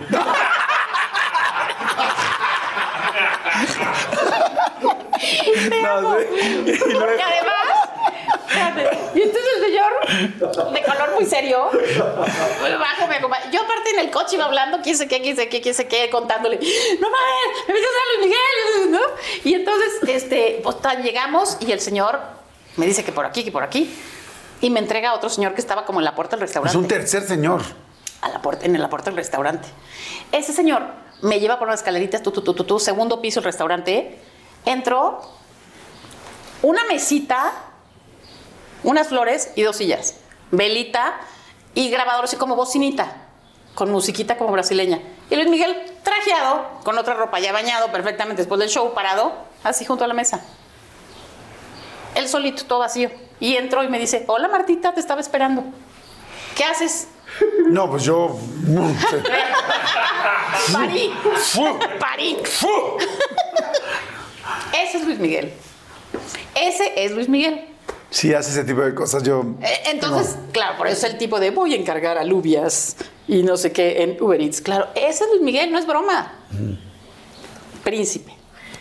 Que a trufa, no sé qué pedía, sí, sí. ¿no? Y yo Tráigame con- unos hotcakes con trufa. Yo con la cami- camiseta sudada, pelo sudado, la humedad de Veracruz, traía una botella en la mano que había dando de su vino, del vino único, pero la playera que él me dio, pero mi ¿Cómo bolsa. ves? ¿Nos la chingamos? Pues no, no la tomamos ahí. ¿Sí, en serio? Y yo mi botella. Pues sí. Y traía la playera que él me dio. ¿Qué es esto? Es tu vino. Ah, perdón. La playera que él me dio, pero mi bolsa, pero la chamarra. ¿Y qué te dijo ahí? ¿Cómo estás? ¿Cómo estás? Nos sentamos, los dos solitos guaraguara. Le dije, oye, el libro, no sé qué, fíjate que me están ofreciendo. Me dice, está increíble el libro. ¿Cómo sabías que es mi favorito, Frank Sinatra? Le digo, ¿cómo sabía? Pues Porque soy la que voy a escribir tu libro. yo. Y entonces le encantó. Me encanta. Este lo estuve viendo ahorita, pero lo voy a tener a ver en el avión, porque tú sabes que no me gusta dormir en el avión, entonces me voy a poner a ver el libro. Mil gracias. No es que le conté la idea. Este me dijo, me encanta que seas tú la que lo haga. Este, sí, me interesa, claro que sí, lo hacemos, ta, ta, ta. Claro, me encanta la idea, hay que platicarlo y sí, seguimos, ta, ta, ta. Y entonces nos terminamos de cenar y empezó, me dijo, ¿te importa si llegan mis músicos?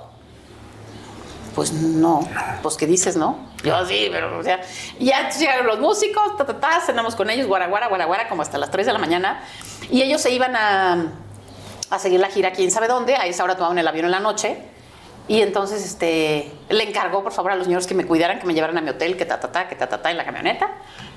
Resultó que era cubano, el señor de color era cubano. No era así Sí, gringo. afrodescendiente. No, entonces me entendió todas las tonterías que yo dije en el teléfono. me entendió porque era cubano. Ah, Sí. Y yo todo lo que dije. Y entonces, este, pues, queda, fíjate, quedamos de vernos para seguir con el libro. Y entonces, eh, la siguiente parada era Mérida. No, eh, quedamos, nos vemos en Mérida y seguimos platicando. Va. Llego al aeropuerto para irme a Mérida y me da un ataque, un dolor. Eh, eh, Yo retorciéndome, retorciéndome, pero no me importa, así saqué mi pase de bordar, así. ay, ay, ay. No me dejaron subirme al avión. No. ¿Qué? Porque qué tal si me moría en el avión. Y yo, pero es que por favor, no te puedo subir al avión. Y no pude subir al avión y no fui a Mérida. No fui a la junta que seguía. Y luego ya fue imposible localizarlo. Me, me operaron esa noche. Ah, o sea, sí fue Era muy la serio. vesícula, eran piedras en la vesícula que se me habían salido. Este, de ahí un amigo le dije, estoy aquí, no puedo mover, ven por mí. Fue por mí al, al aeropuerto, me voy al hospital y yo solita me interné, me, este, me operaron. Este, ya no fui a la junta. Y ya luego no lo pude localizar. Traía un manager insoportable, gringo, pesado, que luego le quitó el Rolls Royce. ¿Te acuerdas de ese caso? Este, ya no lo pude ver. Y entonces ya el editorial me dijo, oye, pues síguele tú porque de aquí a que lo encontramos. Y entonces ya terminé el libro yo sola y ya no, Nunca pudieron ya platicar no lo de- hicimos juntos, no, ya no se pudo. Era por los 30 años de carrera, está cumpliendo 42. O sea, eso fue hace, ah, no, pues 12 años. Pero no sabes qué padre escena, qué padre plática, que todo, prueba esto, prueba el otro, ve qué rico, ta, ta, ta. Padrísimo, o sea, es un rey. Pues sí, sí, sí, la verdad sí. No, bueno. te digo, yo me morí y eso que era evidentemente, eh, no era un date, ¿no? Era una, una cita de cuates de chamba, este, me caes perfecto, yo también tú, ta, ta, Sí, ta. sí, que, es, que sé que es muy caballero y muy tal, Y me hizo misterioso. precioso como de película, imagínate cuando es de ligue, ¿no? Sí. Sí, o sea, sí, sí. se baja el sol, la luna, las estrellas.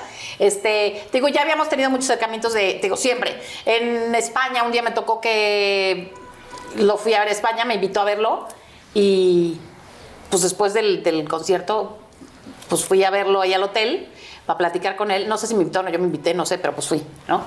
Y entonces estaba sentada junto al señor que lo cuida, al guardaespaldas, otro de color. Y entonces, eh, pues ya me hice íntima. Entonces me platicaba el señor y yo a él y ta, ta, ta, ta, ta, ta. Y ya entré y estaba ensayando en el piano No sé tú. Estaba en su cuarto, No sé tú, ta, ta, ta, cantando esa que a lo mejor la ha cantado cuatro millones de veces, no sé cuántas, pero estaba ensayando porque iba a ir a los premios de Monte Carlo y no quería que se le fuera a cantarla mal.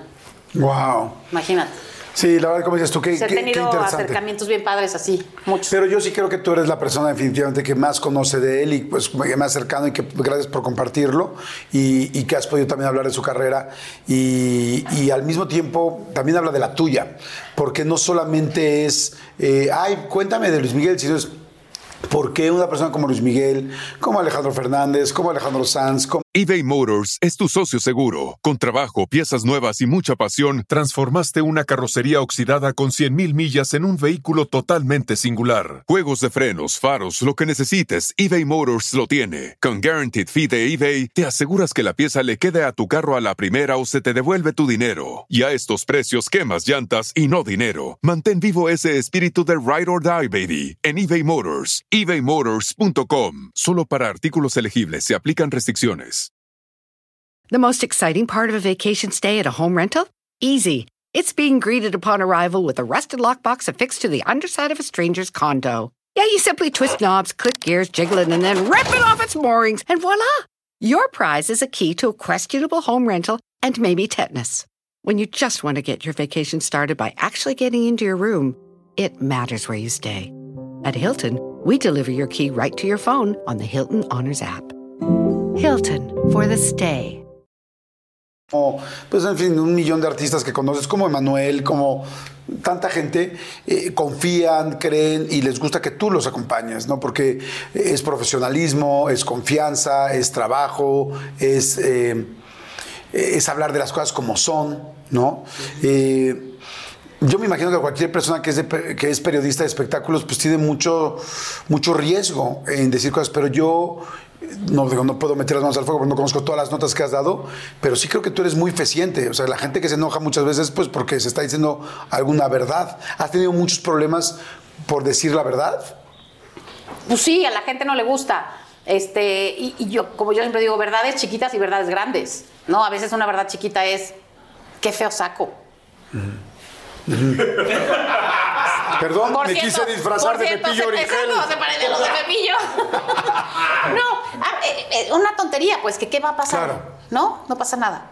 Ah, este, tu último trabajo está horroroso, ¿no? La última película, a lo mejor te tardaste y fue un proyecto importante. Yo digo está horroroso y Sí, o no eres talentosa, no eres talentoso, o sea, Sí, por- no, sabemos por qué estás aquí. Sí, quién sabe, cosas feas, ¿no?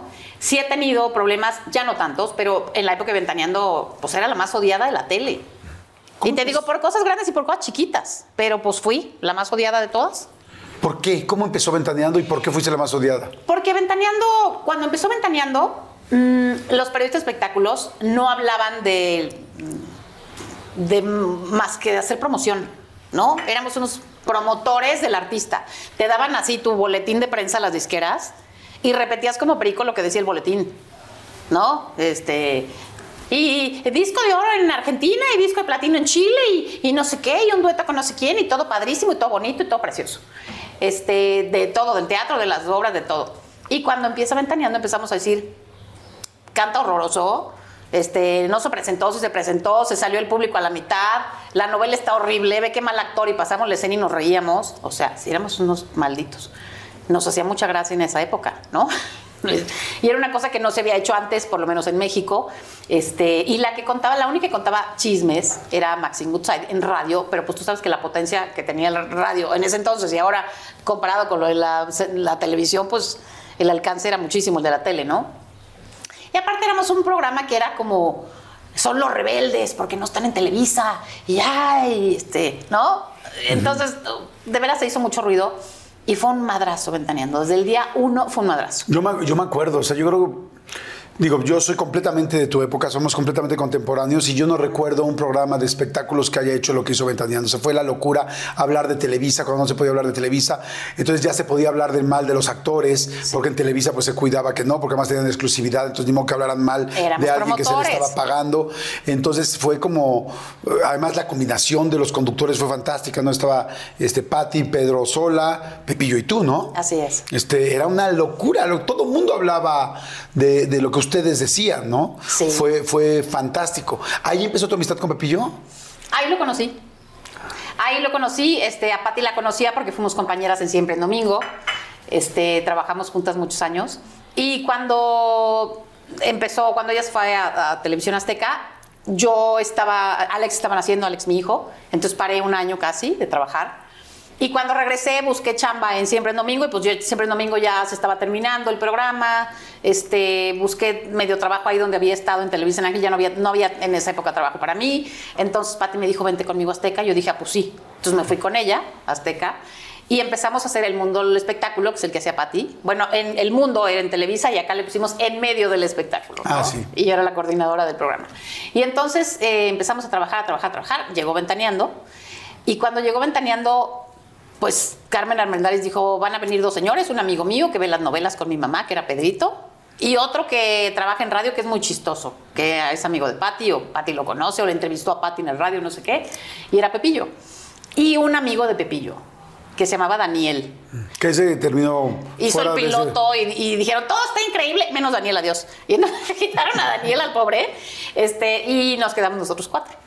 Grabamos en la escenografía de Jaime Camil, este, que ahí trabajaba, era un programa que se llama Que Nochecita, pues nos prestó la escenografía para el piloto y contamos cosas que nos habían sucedido. Yo conté una bomba de Luis Miguel que tenía, este Pepillo contó cosas de no sé qué, este, en fin, y desde el piloto supimos que iba a ser un éxito increíble y, y fue un éxito increíble, ¿no? Oye, y después cuando empieza el problema, eh, bueno, primero, ¿cuál fue tu primera impresión de Pepillo? Me cayó muy bien, porque desde que lo ves entrar y sonríe, te desarma, ¿no? Pepillo tiene una, es, es lo que tiene, tiene una sonrisa que te desarma, muy simpático. Sí, sí, sí. Eh, un cuate muy guapo, muy chistoso, muy simpático, este, muy lleno de vida, ¿no? Muy con la pila todo el día, este. Y Pedrito era otro tipo de, de- de persona, ¿no? Este, muy culto, muy sabiondo, platicaba también otro tipo de cosas, este, era muy chistoso. Y Pati, pues que éramos muy amigas. Entonces era perfecto. Ahí empezó el asunto de cuando me dijiste del sobrepeso y qué tal y todo ese rollo, ¿no? Fíjate que cuando yo empecé ventaneando, yo era flaquita. Pues me acuerdo perfecto. Ahí están las fotos, ¿no? Ahí están las fotos. Yo era muy flaquita. Siempre, siempre has sido muy flaquita, ¿no? O sea, desde muy Sí. chiquita. Bueno, cuando hice la primera comunión, el padre pensó que me lo iba a comer a él. No. O sea, ¿Cómo crees? ¿En serio? ¿Qué pasa, la gordita? ¿Ah, sí? Mis fotos de primera comunión, Jordi, estoy así, o sea, así, el vestido blanco, los chinos, las flores, o sea, no, no tienes Porque idea. alguna vez vi fotos tuyas de chiquita que me enseñaste. No sé, tenía cuatro, cinco, cinco seis años. No, pero Eras- pregúntame como a los 11. Ok. Cuando hice la primera comunión, no más chica, como a los 8, cuando hice la primera comunión, era una cosa, porque luego empezó el hawaiano y bajé. Mi primera comunión. Ok. O sea, el padre de veras dijo, además de la hostia, me va a comer a mí. Entonces, este, eh, ahí inventaneando yo era flaquita, pero mi flaquita era talla 5, pero Pati era talla 0. Talla cero, Entonces sí, nos es mandaban a comprar cosas y Pati era talla 0 y yo era talla 5. Y me empezaron a decir, es que tienes que bajar. Tienes que bajar porque te ves muy gorda junto a Pati. Y te ves ¿Así- muy así te decían? Sí, te ves muy fuerte. gorda junto a Pati. Imagínate. Y entonces yo en lugar de bajar a talla 0 subí a talla 14. Claro, porque ¿Por es no? mucho la cabeza, la presión. Y entonces subí, subí, subí, subí, subí, subí. Aparte era muy rebelde. Aparte me empezaron a atacar por todas las cosas que yo decía en la tele. Y la manera de atacarme era, es la fea y la gorda y la no sé qué y la no sé qué, ¿verdad? Y entonces, y me empezó a decir que estaba gorda en el programa, que tenía que bajar, tenía que bajar, y me lo decían todo el día. ¿Y qué hacías para bajar? Pues nada, subía. subía porque no podía bajar. Y aparte empezó como una cosa psicológica ahí y subí, subí, subí, subí, subí, casi reviento. O sea, me acuerdo en el 98 que yo me fui al Mundial de Fútbol con José Ramón Fernández. Era una cosa tremenda. O sea, tremenda.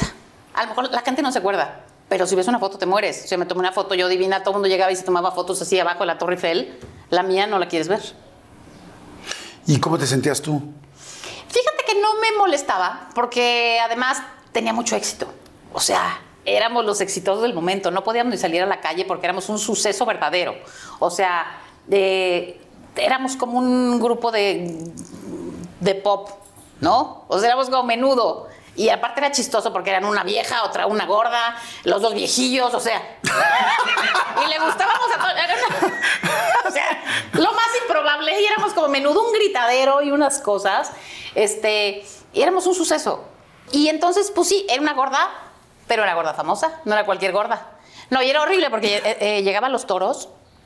Me acuerdo que un día, yo que iba mucho a los toros, llegué a la feria de Texcoco y uno de los hijos de- del el expresidente Salinas me gritó, como que estaba en su bolita de amigos ya todos pedos, este, y me empezaron a gritar, ya llegó la gorda, cuando yo entré a la plaza, ya llegó la gorda, no sé qué, órale vaca, o sea, así toda la corrida, toda la corrida, toda la corrida, toda la corrida, toda la corrida. Este, y sí, la gente se metía mucho conmigo, pero me valía. Porque yo decía, "Eh, tú eres un pobre menso y yo, estoy, yo soy la de la tele y soy, fama- soy famosa. Este, en el mundial era una gordota. Y después. Pero espérame, entonces nunca hubo un momento de depresión, de tristeza, de decir, oye, no manches, sí me siento mal. eh, eh, tanto así no. O sea, sí Ok. decía, "Mm, sí me gustaría estar como antes, pero Ok. tuvieron a bien también cuando, cuando yo estaba ahí. Yo estaba así, entré así, flaquita y el pelito así. ¿Por qué no? Diseño de moda. Este, Marta, te verías mejor de pelo corto. Y me cortaron el pelo de tu largo una semana antes de entrar ventaneando. En la época en que no había ni pelucas, ni extensiones, ni nada, ni nada. O sea, todo mal, ¿no?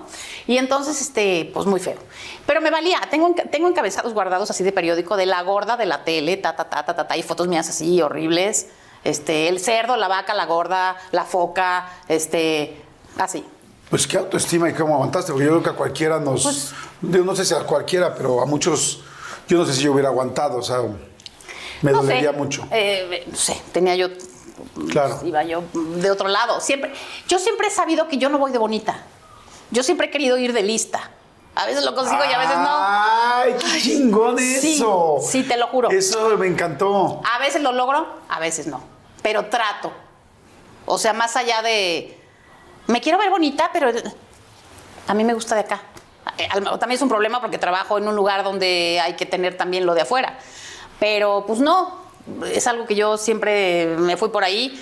Y también, si lo ves del otro lado, fue un gran logro que en una época en que las que triunfaban eran las guapas, las Glorias Calzadas, las Rebecas de Albas, las señoritas México, que a todas las que salían de señorita México las metían a conducir y tal y tal. Y la famosa era yo, la que pesaba 84 kilos. O sea, Una vez me contaste que, que te habían, que te habían mandado a, a unos vendajes y hasta, hasta un lugar. ¿Eso me sí era? mandaron a un campamento de gordos. ¿Cómo crees? ¿Cómo sí, me mandaron este, en Azteca.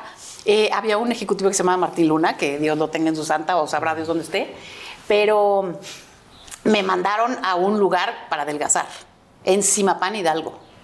Y entonces... Simapán, qué mal nombre, ¿no? Para, para bajar de peso.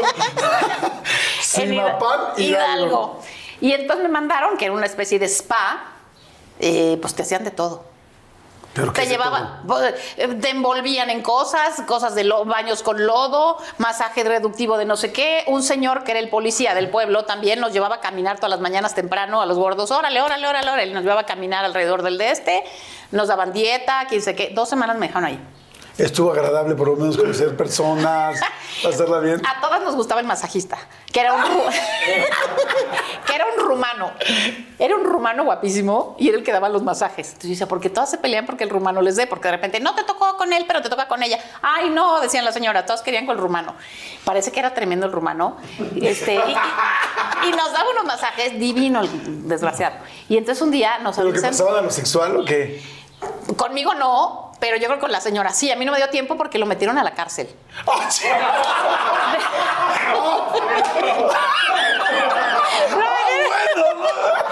Lo metieron al bote al rumano porque parece ser, es que es toda una historia. Ellos vivían muchos rumanos porque todos los masajistas y así eran rumanos. Y dice, "Ay, mira cuánto rumano por aquí en Hidalgo. Pues resulta que todos vivían, todos vivían en una casa. Parece que el dueño de los palos tenía viviendo a todos en una casa.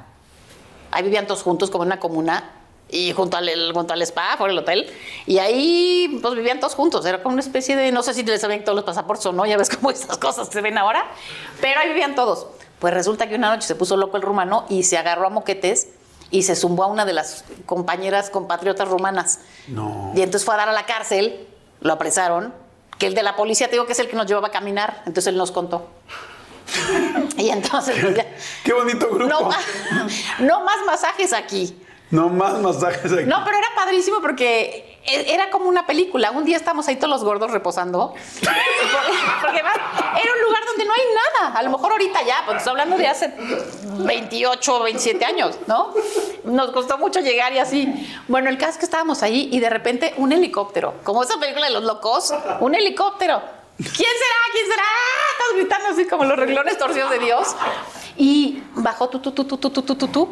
Isabel Arvide, esta periodista de política súper picuda y que la querían casi que escabechársela porque habló cosas horribles de Sasha Montenegro cuando era esposa de López Portillo.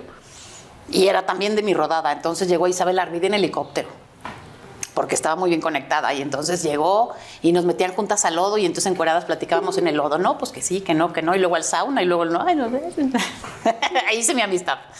Y este, pues para no hacerte el cuento largo, creo que bajé tres kilos. O sea, en dos semanas y tanta cosa, tres kilos, que al segundo refresco los volví a recuperar. O sea, no sirvió para nada. Este, y pues ya, tuvieron que aceptarme tal como soy. Y cuando me corrieron, ya era una gorda y soportable. O sea, ya las piernas eran de este tamaño. Y cuando me, en cuanto me corrieron y me, me salí a la tele, a los seis meses me volví flaca otra vez. O sea, era un poco como. Era la presión. Sí, psicológico. ¿Y cómo manejaste después? Eh, o sea, porque desde que yo que te conozco, no estás en esa situación y, y sí estás en la televisión con mucha presión. Sí. ¿Cómo lo hiciste? Pues mira, eh, bajé con un doctor que nos daba anfetaminas. Que luego lo agarraron y lo mataron y por ahí así. Sí, o sea, yo siempre con la mafia, ¿no? Así, coludida. No, este, ¿te acuerdas del chino ese que le agarraron los millones que tenían? Ah, pues él distribuía las metanfetaminas, el Shen Li llegó en ese. Pues entonces eh, nos daban metanfetaminas y bajabas así. no, pues Te sí. daban una bolsita con unas pastillitas de granulitos rosas y bajabas así. Entonces yo dije, ah, pues, me puse flaca, flaca. Pasaba la gente junto a mí, no me saludaba porque no me conocían. ¡Wow! ¡Qué fuerte! Tremendo. ¡Qué riesgo para la salud! Sí. ¿Pero tú sabías lo que estabas tomando? No, tampoco averigüé, o sea, dije, ahí tampoco. Y entonces me puse flaca, flaca, flaca. Y este, y luego, pues estaba vetada, ¿no? Porque salí de Azteca, porque no sé qué, porque en Televisa, pues como estaba en Azteca y les tiré durísimo estando acá, pues no me daban Y fue chamba. cuando era también la bronca legal entre Sí, que Pati, que la crestomatía, que el señor Oscar, que no sé qué, y yo en medio ahí de mensa. A ser testigo legal, ¿no? Sí, entonces yo estaba como contra Televisa, no sé qué. Pues total, hubo un momento en que ni aquí ni allá. Estaba vetada en las dos televisoras, Y más flaca que nunca. más flaca que nunca.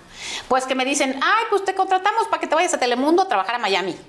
Padrísimo, imagínate el sueño de todo el mundo ir a trabajar a Miami, ¿no? Era cuando aparte irte a Miami, no era como ahora que hay, ya da igual, ¿no? Antes era, wow, esté en Miami, o sea, el tiempo de Don Francisco y de Cristina Saralegui, ¿no? Este, del padre Alberto, o sea, las épocas de Miami, ¿no? De los Estefan.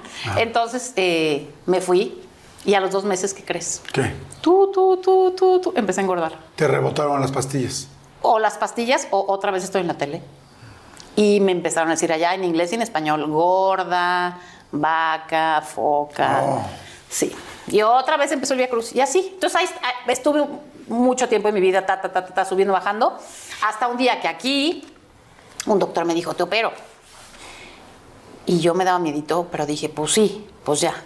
Este, estaba en mi grupo Imagen, estaba en Imagen Televisión. Veo mis, dijo, qué lindo esa imagen que no me corrieron. De veras estaba gordísima. Ya no se veían los ojos, o sea, estaba con el pelón gomis y tenía así eh, hinchada. Entonces eh, me operaron, me puse una banda gástrica y bajé, bajé, bajé, bajé, bajé, bajé, bajé. Me quité 20 años, me puse increíble, no sé qué, no sé cuánto. Me puse buenísima. Hace como, pues como 12, 13 años de eso. Y entonces, pues ya estaba feliz. Y me sirvió no tanto tiempo la banda. Empecé a subir poquito, y luego otro poquito, luego otro poquito. Y ya no subí lo que bajé, que fueron como más de 30 kilos. Este, y luego ya recuperé como 10, 12. Y me encontré una japonesa que hacía pastillas y téngele, téngele, téngele. Y entonces con eso me he recuperado. Pero estas pastillas no son anfetaminas. No, estas no. Y pues de, de ahí hasta esta fecha, cuando veo que las necesito, veo que me fui para arriba, pues me empastillo tantito y las bajo y, y así. Soy Wow. sincera, porque luego tengo compañeros que dicen, no, no, no, es que yo fui con el nutriólogo. Ay, ajá, te operó el mismo que a mí. Que fui con el nutriólogo. ¿Qué más da? Aparte, cuando eres periodista, pues te toca decir la verdad de ciertas cosas, ni modo que no. Pues, Sí, es modo. como si vas a decir la verdad de los demás, que no digas la tuya. O Pero sea, aparte que no te robaste nada, nomás eras gordo.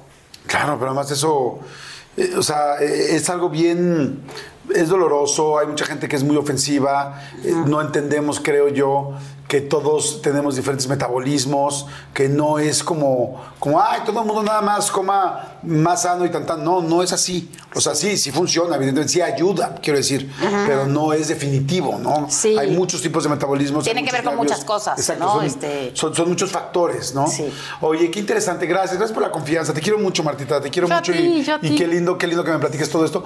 Vamos a ir rápido a un refil y seguimos platicando Ok. que está buenísimo. Hay muchas cosas más de las que quiero platicar Ay, y Dios. está muy, muy interesante todo y la carrera que ahorita vamos a platicar también de todo eso. Así es que bueno, si les está gustando, por favor denle like. Si creen que a alguien le pueda funcionar o ayudar, por favor compártanselo. Este, saludos a toda la gente que nos está viendo y escuchando. Gracias por acompañarnos. Ese, ya les dije, tengo un nuevo canal que se llama Jordi Rosado Blogs. Está apareciendo en este momento en la pantalla. Váyanse para allá también, suscríbanse y allá van a estar subiendo cosas distintas de lo que vemos aquí. Y bueno, y de allá también los voy a invitar a que vengan. A los de allá los voy a invitar a que vengan aquí a la entrevista y a la, Y a de entrevista acá, los invito también a los blogs. Vamos de volada al refil. Hagan refil de lo que ustedes quieran y regresamos. Aquí te lo hacemos delicioso. Había un muñeco por ahí sin cabeza. ¿En serio? Y bueno, es interesante estar dentro de un, de un castillo. Aquí se cerraban los tratos de los diputados. Estamos en Mass Switch. Estoy en Buenos Aires y. ¡Ay, hijo de la chica! Como el de WhatsApp, muy bien. Y todavía pasando el segundo espejo, este jacuzzi. Hay que tener mucho cuidado porque ya les dije que en esta cocina, exactamente en ese lugar donde está Mona, fue donde desayunó D'Artagnan antes de que pues, se lo echaran. ¡No seas mamón, cabrón! Visita nuestro canal de blogs y suscríbete ahora. Está muy divertido. ¡Salud! ¡Salud! Eso, y saluda ya en su casa, en su coche, en su cama, en donde estés. En donde sea. Oye, a ver, yo te decía, Marta, y lo decía ahorita antes de, en, en este refil que tuvimos, es impactante lo que has hecho tú.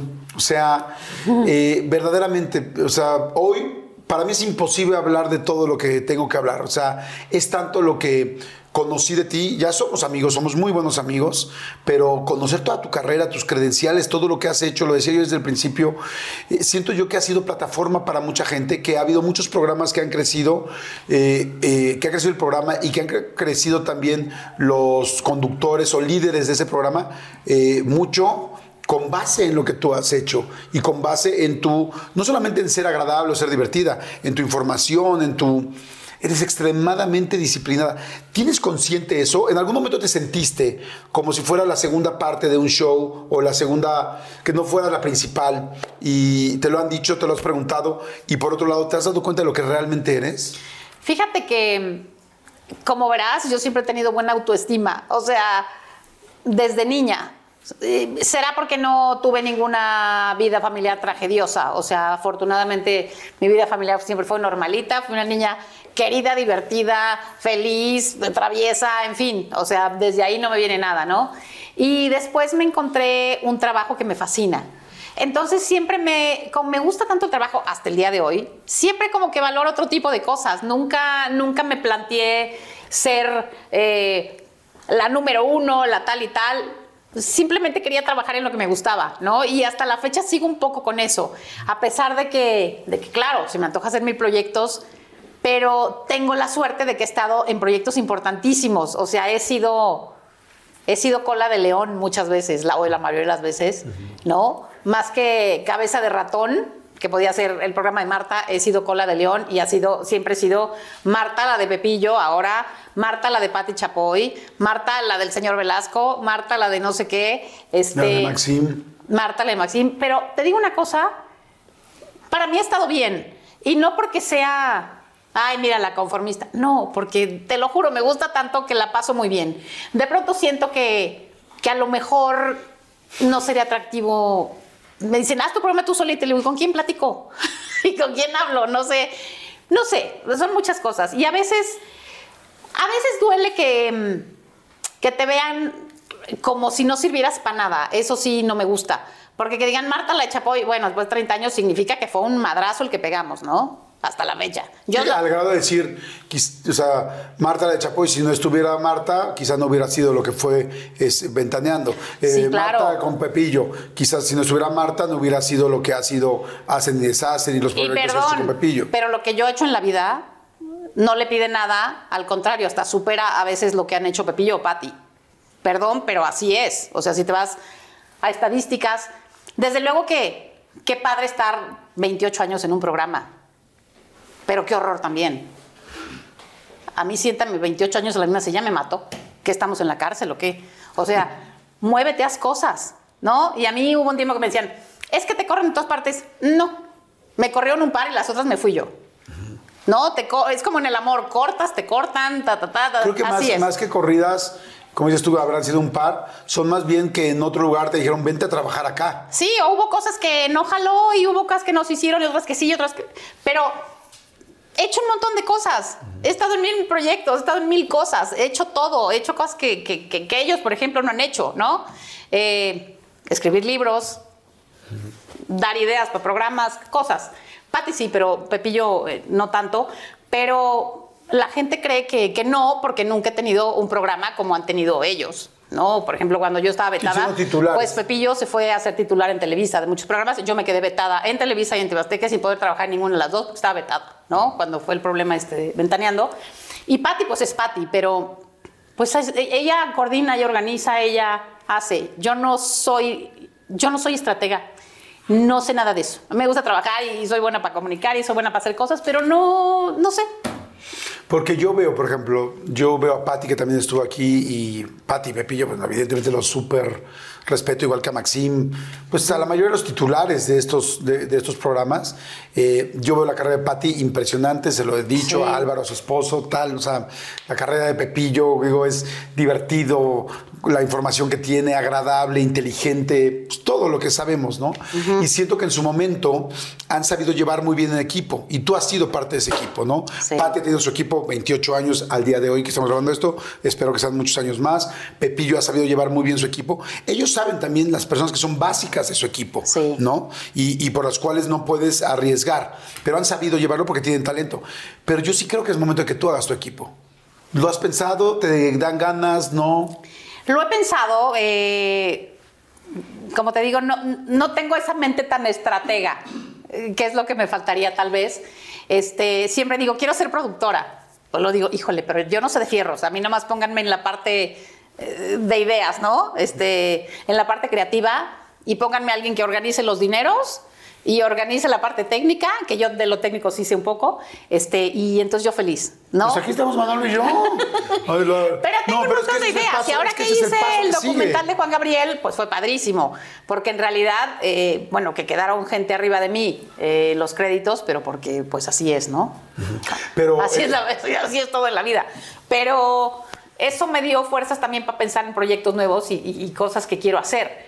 Pero, pero sí, o sea, yo como te decía, yo he sido tan curiosa que, he tratado de prepararme para cuando me vaya a suceder algo de ese tamaño estar lista, ¿no? Yo creo que, que ese es este momento, que está súper lista. O sea, yo veo a mucha gente del medio del espectáculo fantástico que han creado este medio en el cual tú has estado en esa creación y que mucha gente ya está decidiendo decir, ya voy a descansar, ya no quiero seguir trabajando en esto, pero tú eres esa eh, generación que llevas mucho tiempo con muchas credenciales, con mucho trabajo, con mu- o sea, tú ya no tienes nada que demostrar. Sin embargo, eres una mujer que estás completamente lista para poder ser cabeza de esos, de esos proyectos, ¿no? Simplemente lo que pasó con, con, con- con Netas Divinas. Mira, Sí. platícame un poquito qué fue lo que pasó con Netas Divinas. Netas Divinas eh, se me ocurrió a mí. Me pidieron en, en- haz de cuenta, yo pedí, te voy a decir, nunca sabes por dónde empiezan los proyectos, pero yo pedí irme al Mundial de Alemania. Eh, mandé mi propuesta a Televisa Deportes o como se llamaba en ese momento. Mandé mi propuesta de la sección que me gustaría hacer, yo tomando en base lo bien que me había ido en el Mundial con José Ramón en el, de Francia, ¿no? Entonces dije, ah, pues ahora que estoy acá, que me lleven al de Alemania. Entonces propuse algo parecido, ta, ta, ta, lo llevé y me dijeron, no, porque la gente te tiene muy ubicada como si fueras de Azteca, tienes muy fuerte la imagen de Azteca y no te podemos llevar. Yo, ¿cómo? Pues no, no se puede. Esa fue la razón que me dieron. Y se llevaron a Broso, se llevaron a no sé quién, o sea, muchos de Azteca que yo dije, y ellos no tienen la TV Azteca aquí, yo sí, y me ardí, horrible. Entonces, lo comenté un día en una reunioncita y ahí estaba el exdirector de Televisa Networks, Bruce Boren, Bruce y me Boren. dijo, ah, mira, ¿por qué no me propones a mí algo y lo hacemos? Y entonces yo propuse el formato de Netas Divinas, que la verdad no era tampoco que hubiera inventado el hilo negro, pero me gustaba un programa que se llamaba The View, y entonces dije, hay que hacer un The. ¿no? Más aterrizado a México y no sé qué, y se lo propuse. Le encantó y me dijo, vas, ¿a quién ponemos? Entonces yo propuse a Yolanda, propuse a Gloria Calzada, y yo quería de cuarta o a Rebeca de Alba o a Marta de Baile, antes de que Marta se convirtiera en la Marta que es ahora, ¿no? Este, quería alguna de ellas, pero pues no, no se hizo. Y Bruce dijo, no, que entra Isabel de Pandora porque necesitamos una casada, que no sé qué, para que sean diferentes y tal y tal y tal y tal y tal. Pues entró Isabel. Yo convencí a Yolanda que no quería estar, que porque no, que porque qué raro programa, que a ver qué iba a hacer. Que yo, ándale, Yolanda, ándale. llamadas y llamadas y llamadas hasta que dijo, va. A Gloria, yo dije, Gloria no hace nada, está en su casa, que venga. Vino Gloria y fuimos las primeras netas. Este, yo me involucraba en todo, en los guiones, en los libretos, estuvimos junta de ideas para el nombre, este, en fin, desde cero. Y entonces, bueno, el programa muy bonito, muy bonito. Y después de una, cuando pasó un año, un día hubo un, un problema en el foro con Isabel y el resultado fue que me corrieron a mí, ¿no? Que yo era la mamá del proyecto y yo ahí sí le lloré al programa porque era como mi bebé, ¿no? Claro. Me corrieron y nadie metió las manos por mí cuando yo las traje, ¿no? De, de, de donde estaban. Yo convencí a Joe, yo convencí a Gloria y nomás dijeron, ay, qué mala onda. Qué mala onda, chinga tu madre, ¿no? O sea, ¿cómo? Aparte se acaba de morir mi papá. Yo estaba destruida porque se había muerto mi papá, que era mi más grande cómplice en la vida. Este, me acababa de cambiar de casa, porque dije, ahorita que me está yendo bien, puedo pagar una casa más padre. Pues anda, vete con tu casa, porque ya no tenía para pagar. Este, o sea, me hicieron pasar muy mal momento. Este, y, por ejemplo, antes de correrme, para que veas, uno nunca sabe para quién trabaja, antes de correrme, un día me dijeron, em, queremos que te vayas a... Me inventaron una cosa.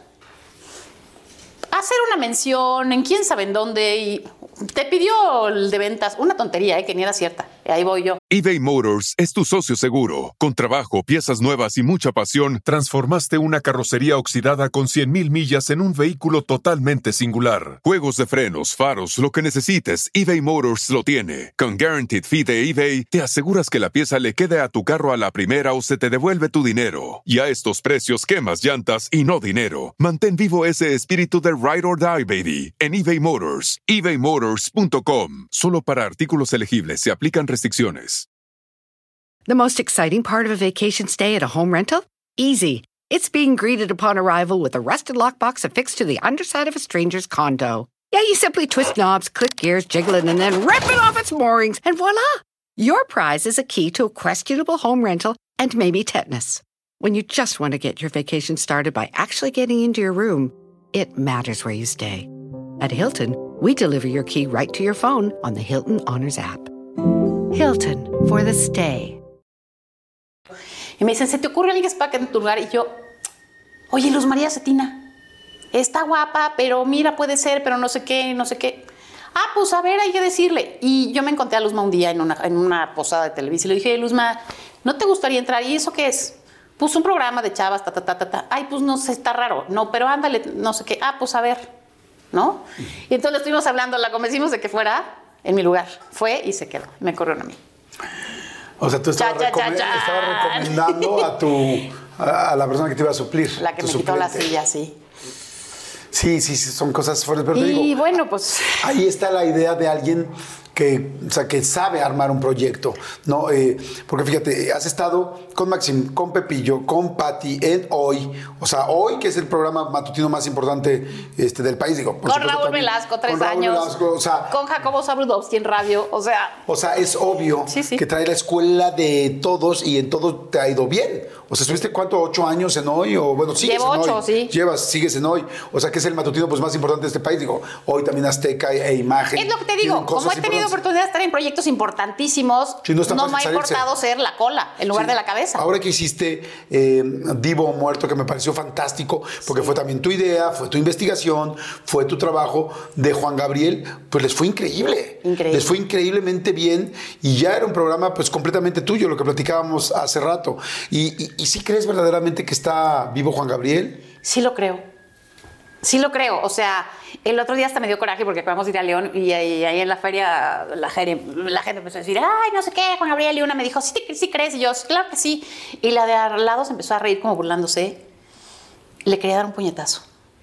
¿Sabes? Porque no es una tontería. Eh, me he basado en cosas para decir que sí creo que está vivo, ¿no? Este, Y si no, hay alguien. O sea, y se me quedó todavía esa investigación que me faltó, pero ya no me dejaron. En fin, eh, yo todavía le hubiera sacado más jugo al proyecto. Y, de las cosas increíbles que me dejó este proyecto fue que el señor Azcárraga, nuestro jefe supremo aquí en Televisa, eh, en la fiesta de, de fin de año, fui a saludarlo y me dijo, qué padre lo que hiciste Juan Gabriel.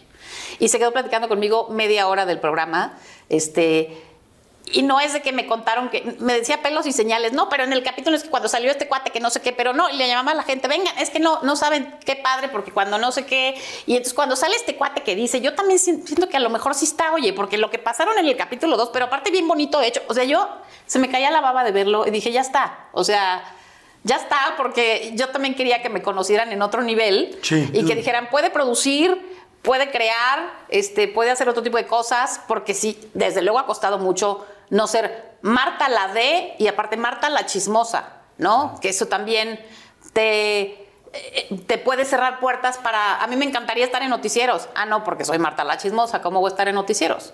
Bueno, pero, Ah, pero hoy ya no, ¿no? cambiarías la parte de espectáculos, ¿no? O sea, Eh. ya te has ganado un lugar, te has trabajado Sí. 30 años para este lugar que tienes, como que. O sea, ahorita más bien tú eres la credibilidad en los espectáculos. Sí. O sea, como que. Eh, no, pero bueno, Oye, este, nada más porque tengo, tengo duda de lo de Juan Gabriel. ¿En algún momento se comunica la funeraria o alguien de la funeraria contigo o con alguien para decir, oigan, aquí hay muchas inconsistencias? conmigo, un señor de la funeraria, ¿Qué pasó? A mí me dijo un señor de la funeraria, oye, algo pasa con lo de Juan Gabriel porque a los muchachos, o sea, a los empleados de la funeraria, no los han dejado, han tenido mucho cuidado para mover el cuerpo y no los han dejado, ya que se supone que está cremado, ni cargar la urna, nadie la puede tocar. Este, hay como algo muy extraño en el movimiento del cuerpo y del- de los restos y de la urna. Algo está pasando ahí. Y no fue un chismoso ahí X, o sea, fue alguien importante que yo dije, ah, caray. Entonces eso me metió la mosca en la oreja desde el día 3 que se murió Juan Gabriel. O sea, lleva siete años y la sigo teniendo aquí así de que, otra, ¿qué es, qué es, qué es? Y eso sumado a todo lo que investigué y a todas las pruebas y a todo lo que conseguí y a, lo- y a los mensajes en mi teléfono y a muchas cosas, yo dije, oye, sí, ¿Qué otras cosas te parecen como claves? Si tuvieras que escoger tres claves que dices, por estos tres puntos creo que está vivo Juan Gabriel, ¿cuáles serían? Pues mira, el manejo, todo el manejo funerario, por llamarlo de alguna manera, es anormal completamente, ¿no? Anormal, sobre todo por ser en Estados Unidos, donde sabemos cómo son los procesos. Este, eso es la primera gran prueba. Este, y a eso, eso- ahí entra todo de que si la urna no era la misma, que si el día siguiente andaba de paseo en los, eh, por Ciudad Juárez, pero otro en Miami, pero otro, o sea, unas cosas rarísimas y todo el mundo te dice, todos estuvimos ahí. Yo lo vi. Ahora ahorita que había 14 personas en el cuarto cuando él se murió. Y en realidad había uno que lo mandaron callar y que está desaparecido y que nadie puede hablar con él, ¿no? Eh, son cositas. Luego, eh, la otra sería que no se ha hecho nada con su herencia. No han podido usarla. Eh, ahí sigue, ¿no? Después de siete años no se ha usado la herencia. Quiere decir que no la han podido repartir porque saben que por ahí anda. Y la Sí, otra es... Siete años sin que se pueda repartir una herencia. Y la otra es la comunicación. La persona que se comunica conmigo, pues tiene información que no sabrías tú, que sabe él, ¿no? Y si no es Juan Gabriel, es su fan número uno o alguien que tiene Pero la persona que te su archivo. es este, el señor Joaquín. No, Joaquín me habla como siempre por un lado, pero la persona que me llama se supone que es Alberto y me dice, hola Marta, soy Alberto. Desde la primera persona que se, desde la primera vez que se comunicó conmigo A ver, pero me hasta explico, la es que yo, última. no- yo no había, había visto nada de eso.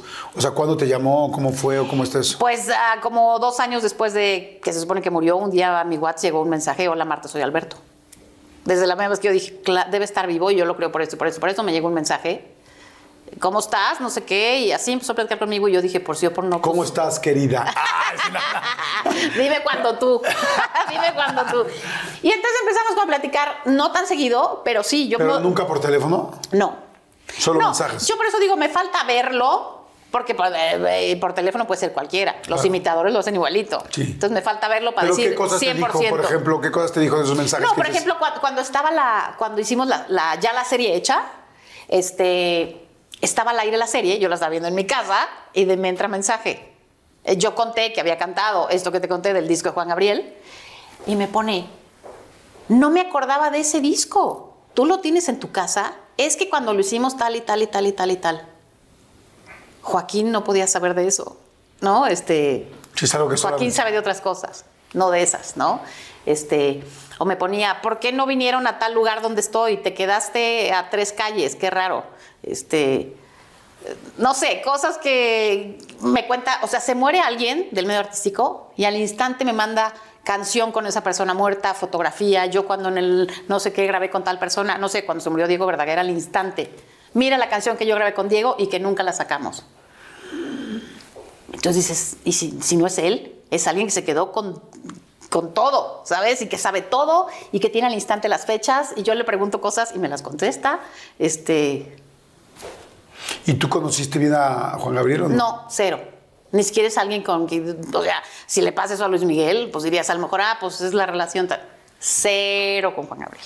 Un día llegó un señor que mm, se dedica a los ovnis, muy connotado, no, No Maussan. Maussan, otro, este, y me dijo, "Eh, tengo que platicar contigo. Nuestro amigo te manda saludos, nuestro amigo Alberto te manda saludos, vengo de verlo en Morelos y quiero platicar contigo. Me citó en un restaurante en Polanco, yo fui. Y a ver qué me contaba, porque más este señor era colaborador de mi programa en imagen siete años. No era cualquier loquito de estos. Y entonces este, me empezó a platicar un montón de cosas que ya cuando empezó a platicar dije, no, pues a lo mejor sí está loquito. Es que lo pasaron los ovnis de acá para acá, por eso nadie lo vio. Entonces, que yo dije, esto no me está pasando, ¿no? Y todo lo que me contaba. Y yo, porque soy del planeta R, me decía unas cosas y yo volteaba para todos lados y dije, ¿será una cámara oculta? ¿Qué onda? Y dije, ¿qué voy a hacer con ese material? Lo tengo que contar, ¿no? Y así fue como fuimos armando la serie y eh, los WhatsApp que me llegaban, toda la información, este, las dudas que yo tenía de- del acta de defunción, de esto, el otro. Y así se armó. Y quedó padrísima. Y es prueba de que hay material que está por ahí, que nadie lo utiliza o que nadie ve más allá o que nada más le ven un ángulo y que eh, ya hicieron la serie Juan Gabriel, sí, pero esto es otra cosa, ¿no? Este, buscarle por otro lado, que eso también me gusta mucho a mí. Creo que esa ha sido una cosa mía, un distintivo. Todo el mundo está viendo para acá y yo siempre me asomo para allá y para allá, ¿no? Pues No sí, sé. como dices tú, desde chiquita, como estabas platicando en la escuela, enfrente de, la, bueno, en la escuela, en la banqueta, enfrente de esta De don Pérez clínica Prado. de belleza, donde don Prado llevaba a inflar a sus, a sus amigas, ¿no? Sí. sí. Oye, y, y- y pasando al terreno personal, porque hemos platicado mucho la parte, eh, pues de la parte profesional, cuando estás en toda la parte, ¿te casaste que como en el 86? Me casé en el 90, En 90. por ahí, Ok. 90, 91, 90. Con Luis Carlos. Sí. Este, ¿Cuánto tiempo duraste casada? Como 12 o 13. Como, ah, pues bastante, ¿no? Sí, fue muchísimo tiempo. Sí. Como 12 o 13 años. Me casé justo cuando estaba en Siempre en Domingo trabajando. ¿Tuviste un matrimonio feliz? Sí, los primeros años sí. Este, yo estaba enamoradísima. eh, me casé súper enamorada y, ya después se fue quitando un poco porque vi que íbamos como para diferentes caminos. Empecé yo a crecer mucho profesionalmente porque fue cuando Alex acababa de nacer, estaba chiquito, cuando de repente ventaneando, ¿no? Alex aprendió a caminar en TV Azteca. Hay dos primeros pasitos ahí en los pasillos. Este, y empecé yo a crecer, crecer, crecer. Y Carlos, como que ah, le daba flojera, se quedó abajo y le andaba por su lado. Y nos fuimos separando, separando. Y, y hasta que ya dijimos, "Nah, pues ya, ¿no? ¿Qué, qué hacemos? Oye, Pero nos quedamos buenos amigos, la verdad. Con sus más y sus menos, de que a veces te caes gordo y no, y sí. Pero siempre fuimos como buenos amigos hasta que pues murió el año pasado. Sí, qué fuerte, caray, qué Sí, lástima. porque aparte era buena gente. O sea, con sus cosas, pero era buena persona. ¿Era un papá presente con tu hijo, con Alejandro? Más o menos, más o menos. Pero, pero era lindo. O sea, era, era muy lindo. Y, y Alex y a mí nos adoró toda la vida. O sea, a pesar de que tuviera ya este, otra relación y, y tal, nos adoraba Alex y a mí, ¿no? Entonces, bueno, pues Tuvieron un primer embarazo ustedes dos, ¿no? sí. Mi primer hijo, que se murió, ¿Qué pasó? Este, pues se murió en el parto. Todo el embarazo fue muy bien y estaba todo perfecto. ¿Tenían mucha ilusión de embarazarse? ¿Era algo, un bebé muy Sí, planeado? era muy planeado porque además era cuando yo trabajaba en Siempre en Domingo que no había descanso. Trabajábamos de lunes a lunes todos los días y él trabajaba, eh, en ese tiempo estaba con Ana Gabriel. Él, él era ingeniero de audio y trabajaba con muchos artistas. Este, estaba con Ana Gabriel cuando Ana Gabriel era Ana Gabriel, ¿no? Entonces estaba de gira por todos lados y nunca nos veíamos. Yo dije, pues quiero tener un bebé, alguien tiene que parar. Y yo me salí de trabajar eh, de Televisa para, para poder embarazarme y quedarme quieta y tal y tal. Pues me embaracé rápido Y todo el embarazo muy bien, todo muy bien. eh, Nunca hubo ningún problema, ningún Nada. comentario de un ginecólogo. Nada. Este, al- a la mitad del embarazo me, me pusieron medio en, en reposo porque se me ocurrió salvar a uno que se estaba ahogando en una lancha en Acapulco. Fuimos a una boda y andábamos ahí al día siguiente. Hay una lancha, no sé qué, todos ahí. Y se empezó a ahogar uno, un menso que se quiso aventar al agua una moto de agua y en el paso de la lancha la moto se cayó y no sabía qué hacer y se estaba ahogando. Y yo en lugar de aventarle salvavidas me aventé al agua.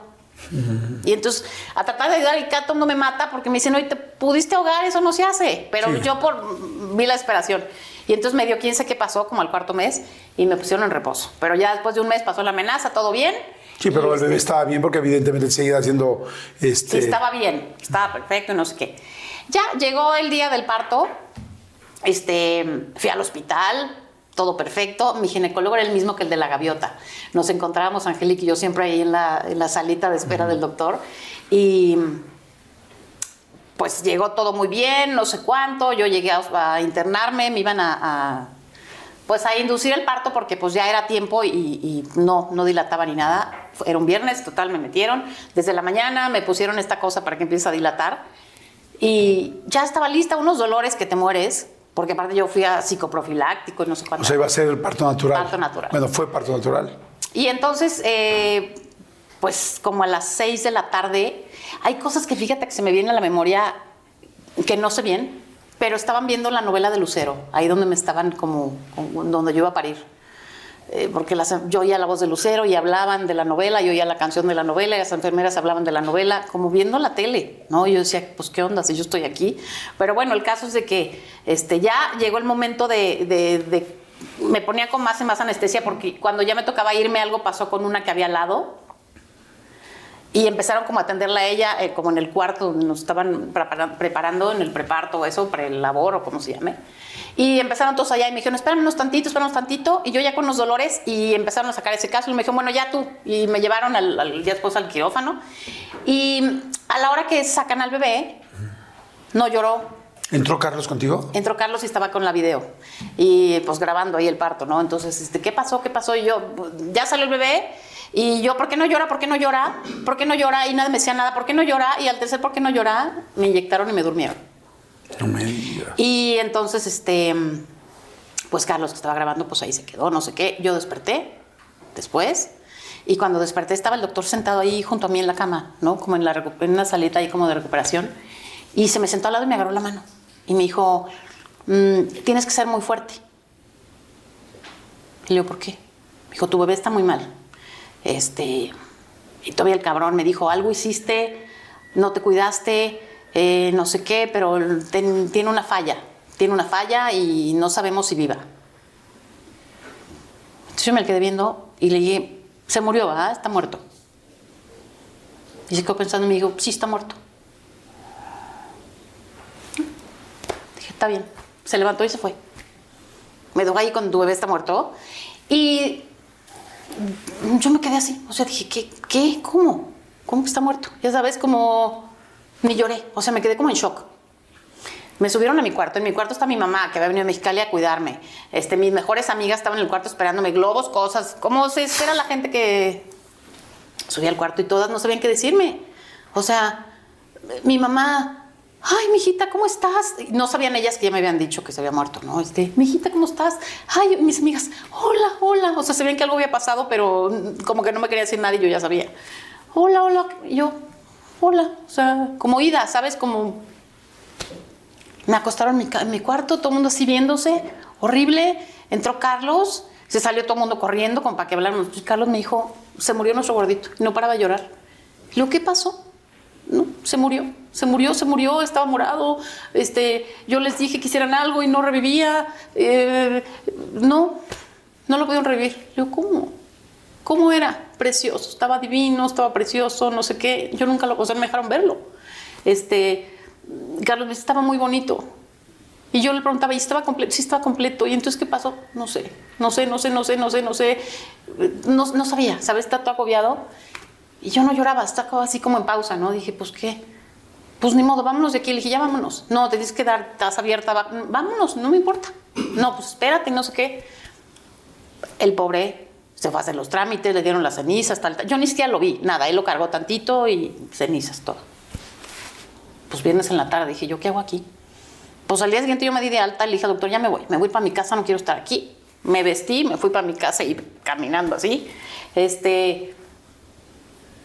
Y con mis cenizas, ¿no? Claro, llegué a mi casa, mi mamá, la pobre, corriendo, arrancando el cuarto, quitando todas las cosas del bebé para que yo no sintiera feo. Le dije, no te preocupes. Yo, como muy tranquila, y la gente me dice, pues, ¿qué tiene? Pues, pues ni modo. Se fue, o sea, eso fue el viernes. Luego mi mamá dijo, vamos a la iglesia. Me llevó a la iglesia con la urna y yo decía, ah, o sea, como que no, ¿sabes? Como en shock, no, me tardé como en entender. Claro. Y de pronto mi mamá se quería quedar, le digo, vete a Mexicali, ¿qué haces aquí? Ya no hay nada que hacer, este, estoy bien, te lo juro. Mi marido se fue de gira, se tuvo que ir de gira los tres días. Este, trabajaba con Eduardo Palomo, cuando Eduardo se hizo cantante, andaban de gira en Italia, se tuvo que ir. Y me quedé yo solo en la casa. Y entonces, un día en la mañana, no sé, como que dije, ¿dónde está mi hijo? Yo quería a mi hijo, ¿no? Y entonces abrí las cenizas, ya yo solita, sin mamá, sin marido. Abrí, las, abrí la urna y saqué las cenizas. Y, no sé, metí la mano a la esta y vi a mi hijo, ¿no? Este, nunca había visto unas cenizas aparte. O sea, los huesitos, no sé si tú las has visto, pero es puro polvito con huesitos. O sea, y en cuanto, en cuanto lo agarré, fue un llorar, Jordi, no sé, a lo mejor lloré cinco horas seguidas. Lloré, lloré, lloré, lloré, lloré, lloré, lloré, hasta que me cansé. Y dije, ya, ya, yo quiero un hijo y lo voy a tener, ¿no? Empaqué mi bolsita, la guardé y dije, quiero un hijo. Y eso fue en agosto. Este, mm, estaba todo bien aparentemente porque nos habíamos ido a San Antonio a comprar las cosas, porque teníamos lana los dos y todo iba muy bonito, todo estaba perfecto. Empezó un via crucis porque el doctor en el ay, qué miedo, qué miedo, el bebé, no sé qué, me cortaron, me hicieron una episiotomía para que la cabeza del bebé saliera, que te cortan abajo. Pues se me infectó. Entonces era agosto, me dieron de alta en diciembre. De que me tuvieron que volver a meter una semana después al mismo quirófano, a, a, a, a rasparme, a quitarme, a coserme, a quitarme. Otra vez infectó hasta diciembre, Jordi. Que no quedas, que sí quedas. Y yo de mensa seguía con el mismo doctor sin darme cuenta que había sido una tontería del doctor y él me Ah. echaba la culpa a mí. Y entonces ya una amiga me dijo, no, ya, de veras, Sí, para con ese doctor. adiós. Fuimos con otro doctor que él me sacó adelante, el doctor Castelazo. Este, y en diciembre me dio de alta y me dijo, ya estás lista, pero no te puedes embarazar hasta dentro de un año, porque tu cuerpo, porque... Y se dieron cuenta que verdaderamente el doctor inicial había sido este Sí se dieron cuenta, pero los doctores se protegen tanto, ¿no? Entre ellos y... No sé, no sé. Eh, Nunca me dieron la razón. Este, seguro es algo que tú hiciste, no sé qué, y todavía te hacen vivir con esa culpa, ¿no? Sí, o sea, o sea, en lugar de, de decir si fue una negligencia de nuestra parte o hubo un error pasó, de nuestra parte, ta, ta, ta. de alguien del equipo, o sea, es me protejo porque si no me Sí. quitan la licencia, se me acaba mi trabajo y te hago cargar con el problema que traes y además con la culpa. Y mi, y mi doctor nuevo me dijo, Marta, fue culpa del doctor. Evidentemente, eh, pero no te preocupes, yo te voy a ayudar a que tengas un bebé y vas a estar como nueva y no sé qué. Este, me dijo, nomás que espérate tantito para que estés bien y tal. Pues me dijo en diciembre y yo me embaracé en un mes. O sea, no sé en cuánto me dejaron. Yo dije, yo quiero un bebé.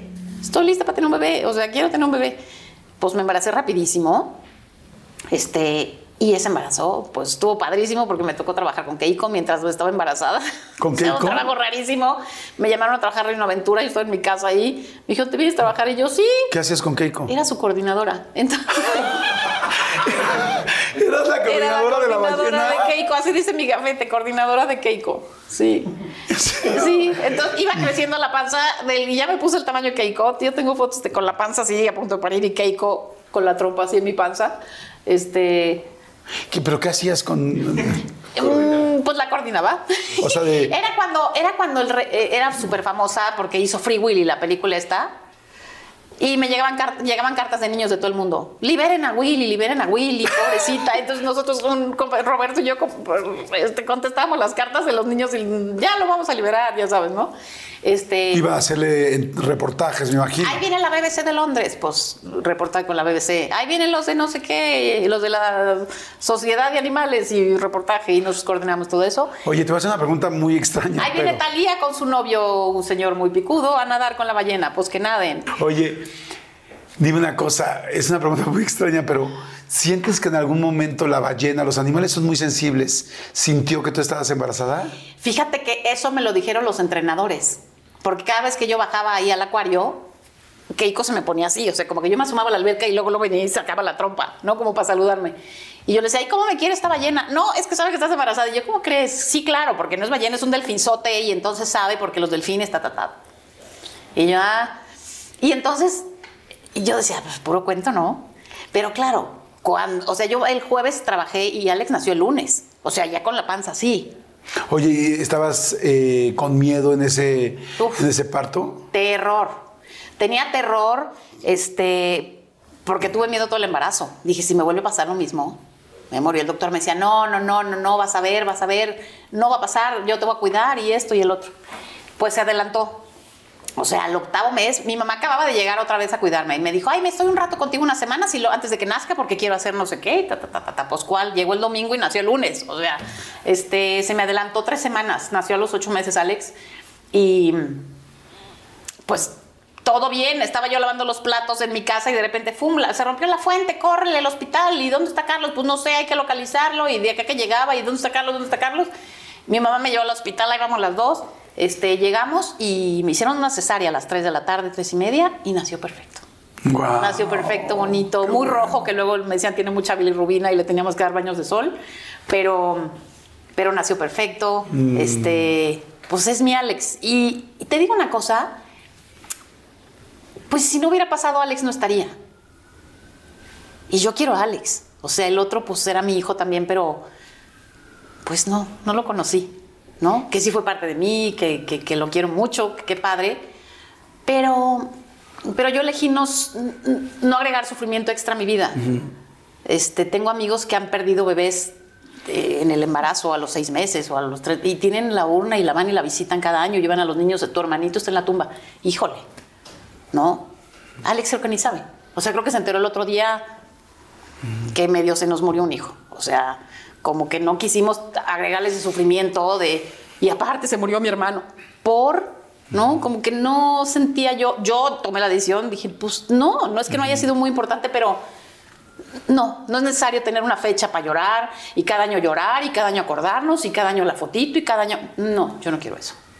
¿Y cómo te sientes hoy de mamá? ¿Fuera, Uf, fue, bueno. fue la opción correcta? ¿Ser madre? Sí, yo creo que es lo más padre. Este, desde luego que hay días que nos queremos ahorcar los dos, él a mí y yo a él, pero porque es muy complicado ser papá, tú eres papá, ¿no? Es, es muy complicado. Em, pero ha valido toda la pena. O sea, mi vida es Alex. De repente soy muy ridícula de mamá y todos me dicen, no, ya lo tienes que dejar. Pues trato de dejarlo, pero, pero sí, yo cada vez que Alex se le atore algo, él ya lo sabe, yo ahí estoy. O sea, soy su incondicional y, lo adoro, ¿no? O sea, es mi vida. Y ahora que él ya no tiene a su papá, solo me tiene a mí, pues yo voy a estar ahí hasta el fin de los días. Espero que, que Diosito me deje estar hasta el fin de mis días con Alex. Pero mm, es padrísimo. Y el otro bebé que se iba a llamar Luis Enrique, este, pues ahí está. O sea, tengo su huellita en un cartoncito. ¿Es lo que conservas de él? No, Marta, te quiero mucho. Te quiero mucho y no sabes cómo te agradezco esta plática. Una plática que yo creo que era muy importante eh, tenerla. eh, por todo lo que, por lo que te decía, por todo lo que has hecho. Te quiero regalar algo que es, creo que en este momento muy significativo eh, para ti como persona y para mí como tu amigo. Y para nosotros como, como la producción que sabes que tanto te queremos. Eh, has ido escribiendo muchísimas hojas de la historia de tu carrera, de los programas, del trabajo, desde programas, como dices, desde, pues desde TV y novelas, antes de que existiera TV Notas, hasta pasando, como dices tú, por siempre en domingo, por los noticieros, por la por los periódicos, por los programas de espectáculos, por muchísimos lugares. Y ha sido una historia muy interesante y que ha dejado muchísimo, muchísimo, muchísimas utilidades en todos aspectos. Pero te quiero regalar algo que te lo comenté hace ratito cuando antes de que empezáramos la entrevista de otra manera y es otro nuevo otra nueva libreta Ay. que dice Marta Figueroa y que está completamente vacía porque yo considero que es momento de empezar a llenar cada una de estas páginas. Eh, has hecho una gran, una gran, gran, grandiosa primera parte de historia de tu vida. Pero yo creo que es momento de empezar a escribir la segunda con otro ángulo, con todo lo que has aprendido, con todo lo que sabes y con el respeto que te has ganado. Has pasado por muchas, por la señalización, a veces injusta y a veces justa. Quizá a veces te la has ganado, quizá muchas veces no, pero has aprendido y has demostrado y has hecho mucho eh, por muchos. Creo que es momento que empieces a hacer por ti. Lo platicamos antes de empezar la, la plática. Te queremos regalar también esta, esta pluma que tiene también tu nombre. Y, me, y me gustaría muchísimo que, que cuando empieces en el siguiente proyecto, en el que sea, lo empieces a escribir en esta, en esta libreta. Yo creo eh, mucho en los símbolos, en las situaciones y, y- y hay mucho que llenar. Y, y tienes mucha tinta que te ganaste a pulso. Ay, mi Jordi. Así es que te doy tu nueva libreta. Nos vemos en, Qué bonito. nos vemos en 20 años para que me dejes ir viendo qué vas escribiendo. Has escrito siempre. Ay, sí, tengo tantas ideas. Y sabes que me llega muy a tiempo porque. Porque también luego va a llegar la hora de irme. Porque mm, sé que estoy joven. em, pero te digo una cosa, estoy muy sola. Estoy muy sola. Desde luego tengo a Alex, pero. Pero Alex está empezando a hacer su vida, ¿no? Entonces yo ya, pues como que estoy ahí un poco de más, hasta haciéndole sombra de, de mamá gallina. Y estoy viendo el camino de regreso a mi casa. O sea, quiero, quiero volver a Mexicali. A veces les digo a mis hermanos cada Navidad que los veo, ay, yo quisiera vivir aquí. Me dicen, no, estás loca, ¿cómo crees? Tienes una vida padrísima. Sí, pero estoy sola.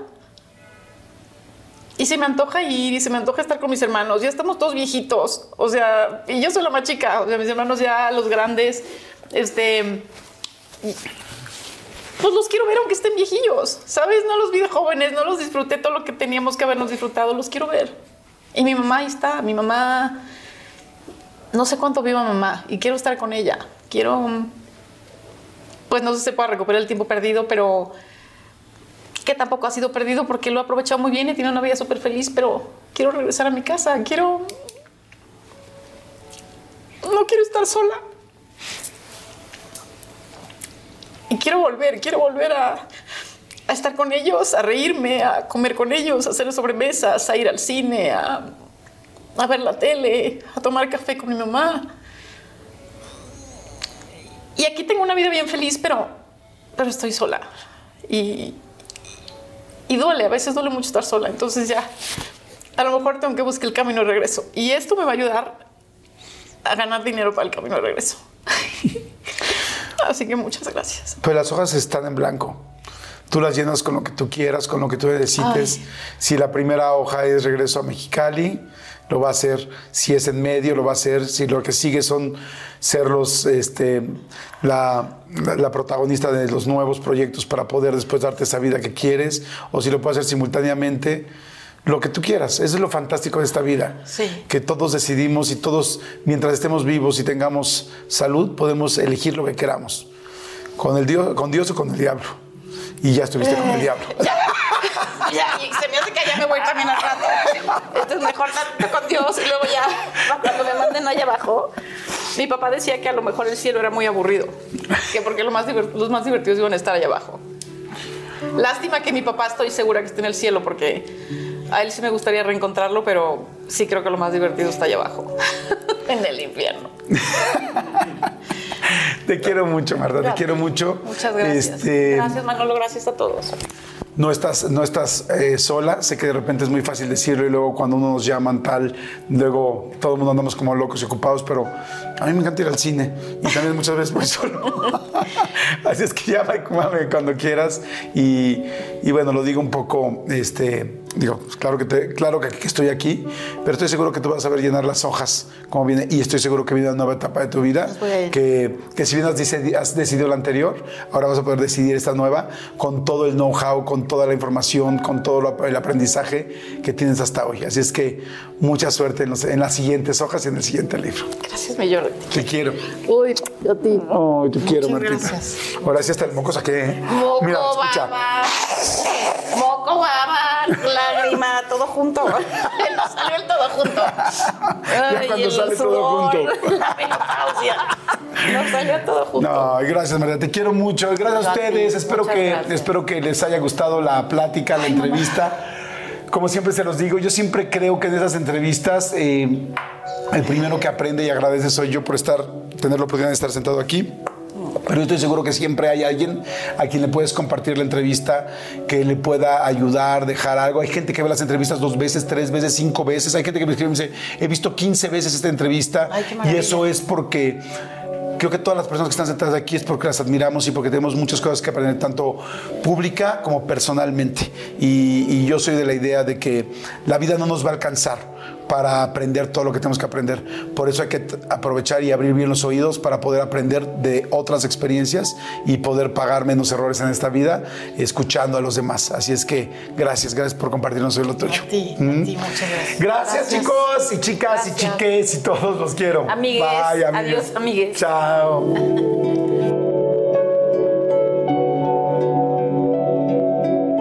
The most exciting part of a vacation stay at a home rental? Easy. It's being greeted upon arrival with a rusted lockbox affixed to the underside of a stranger's condo. Yeah, you simply twist knobs, click gears, jiggle it, and then rip it off its moorings, and voila! Your prize is a key to a questionable home rental and maybe tetanus. When you just want to get your vacation started by actually getting into your room, it matters where you stay. At Hilton, we deliver your key right to your phone on the Hilton Honors app. Hilton for the stay. Algunos les gusta hacer limpieza profunda cada sábado por la mañana. Yo prefiero hacer un poquito cada día y mantener las cosas frescas con Lysol. El limpiador de inodoros de Lysol ofrece una limpieza 2 en 1 al desinfectar el inodoro y el cepillo y eliminar el 99.9% de virus y bacterias. No solo limpies, limpia con Lysol.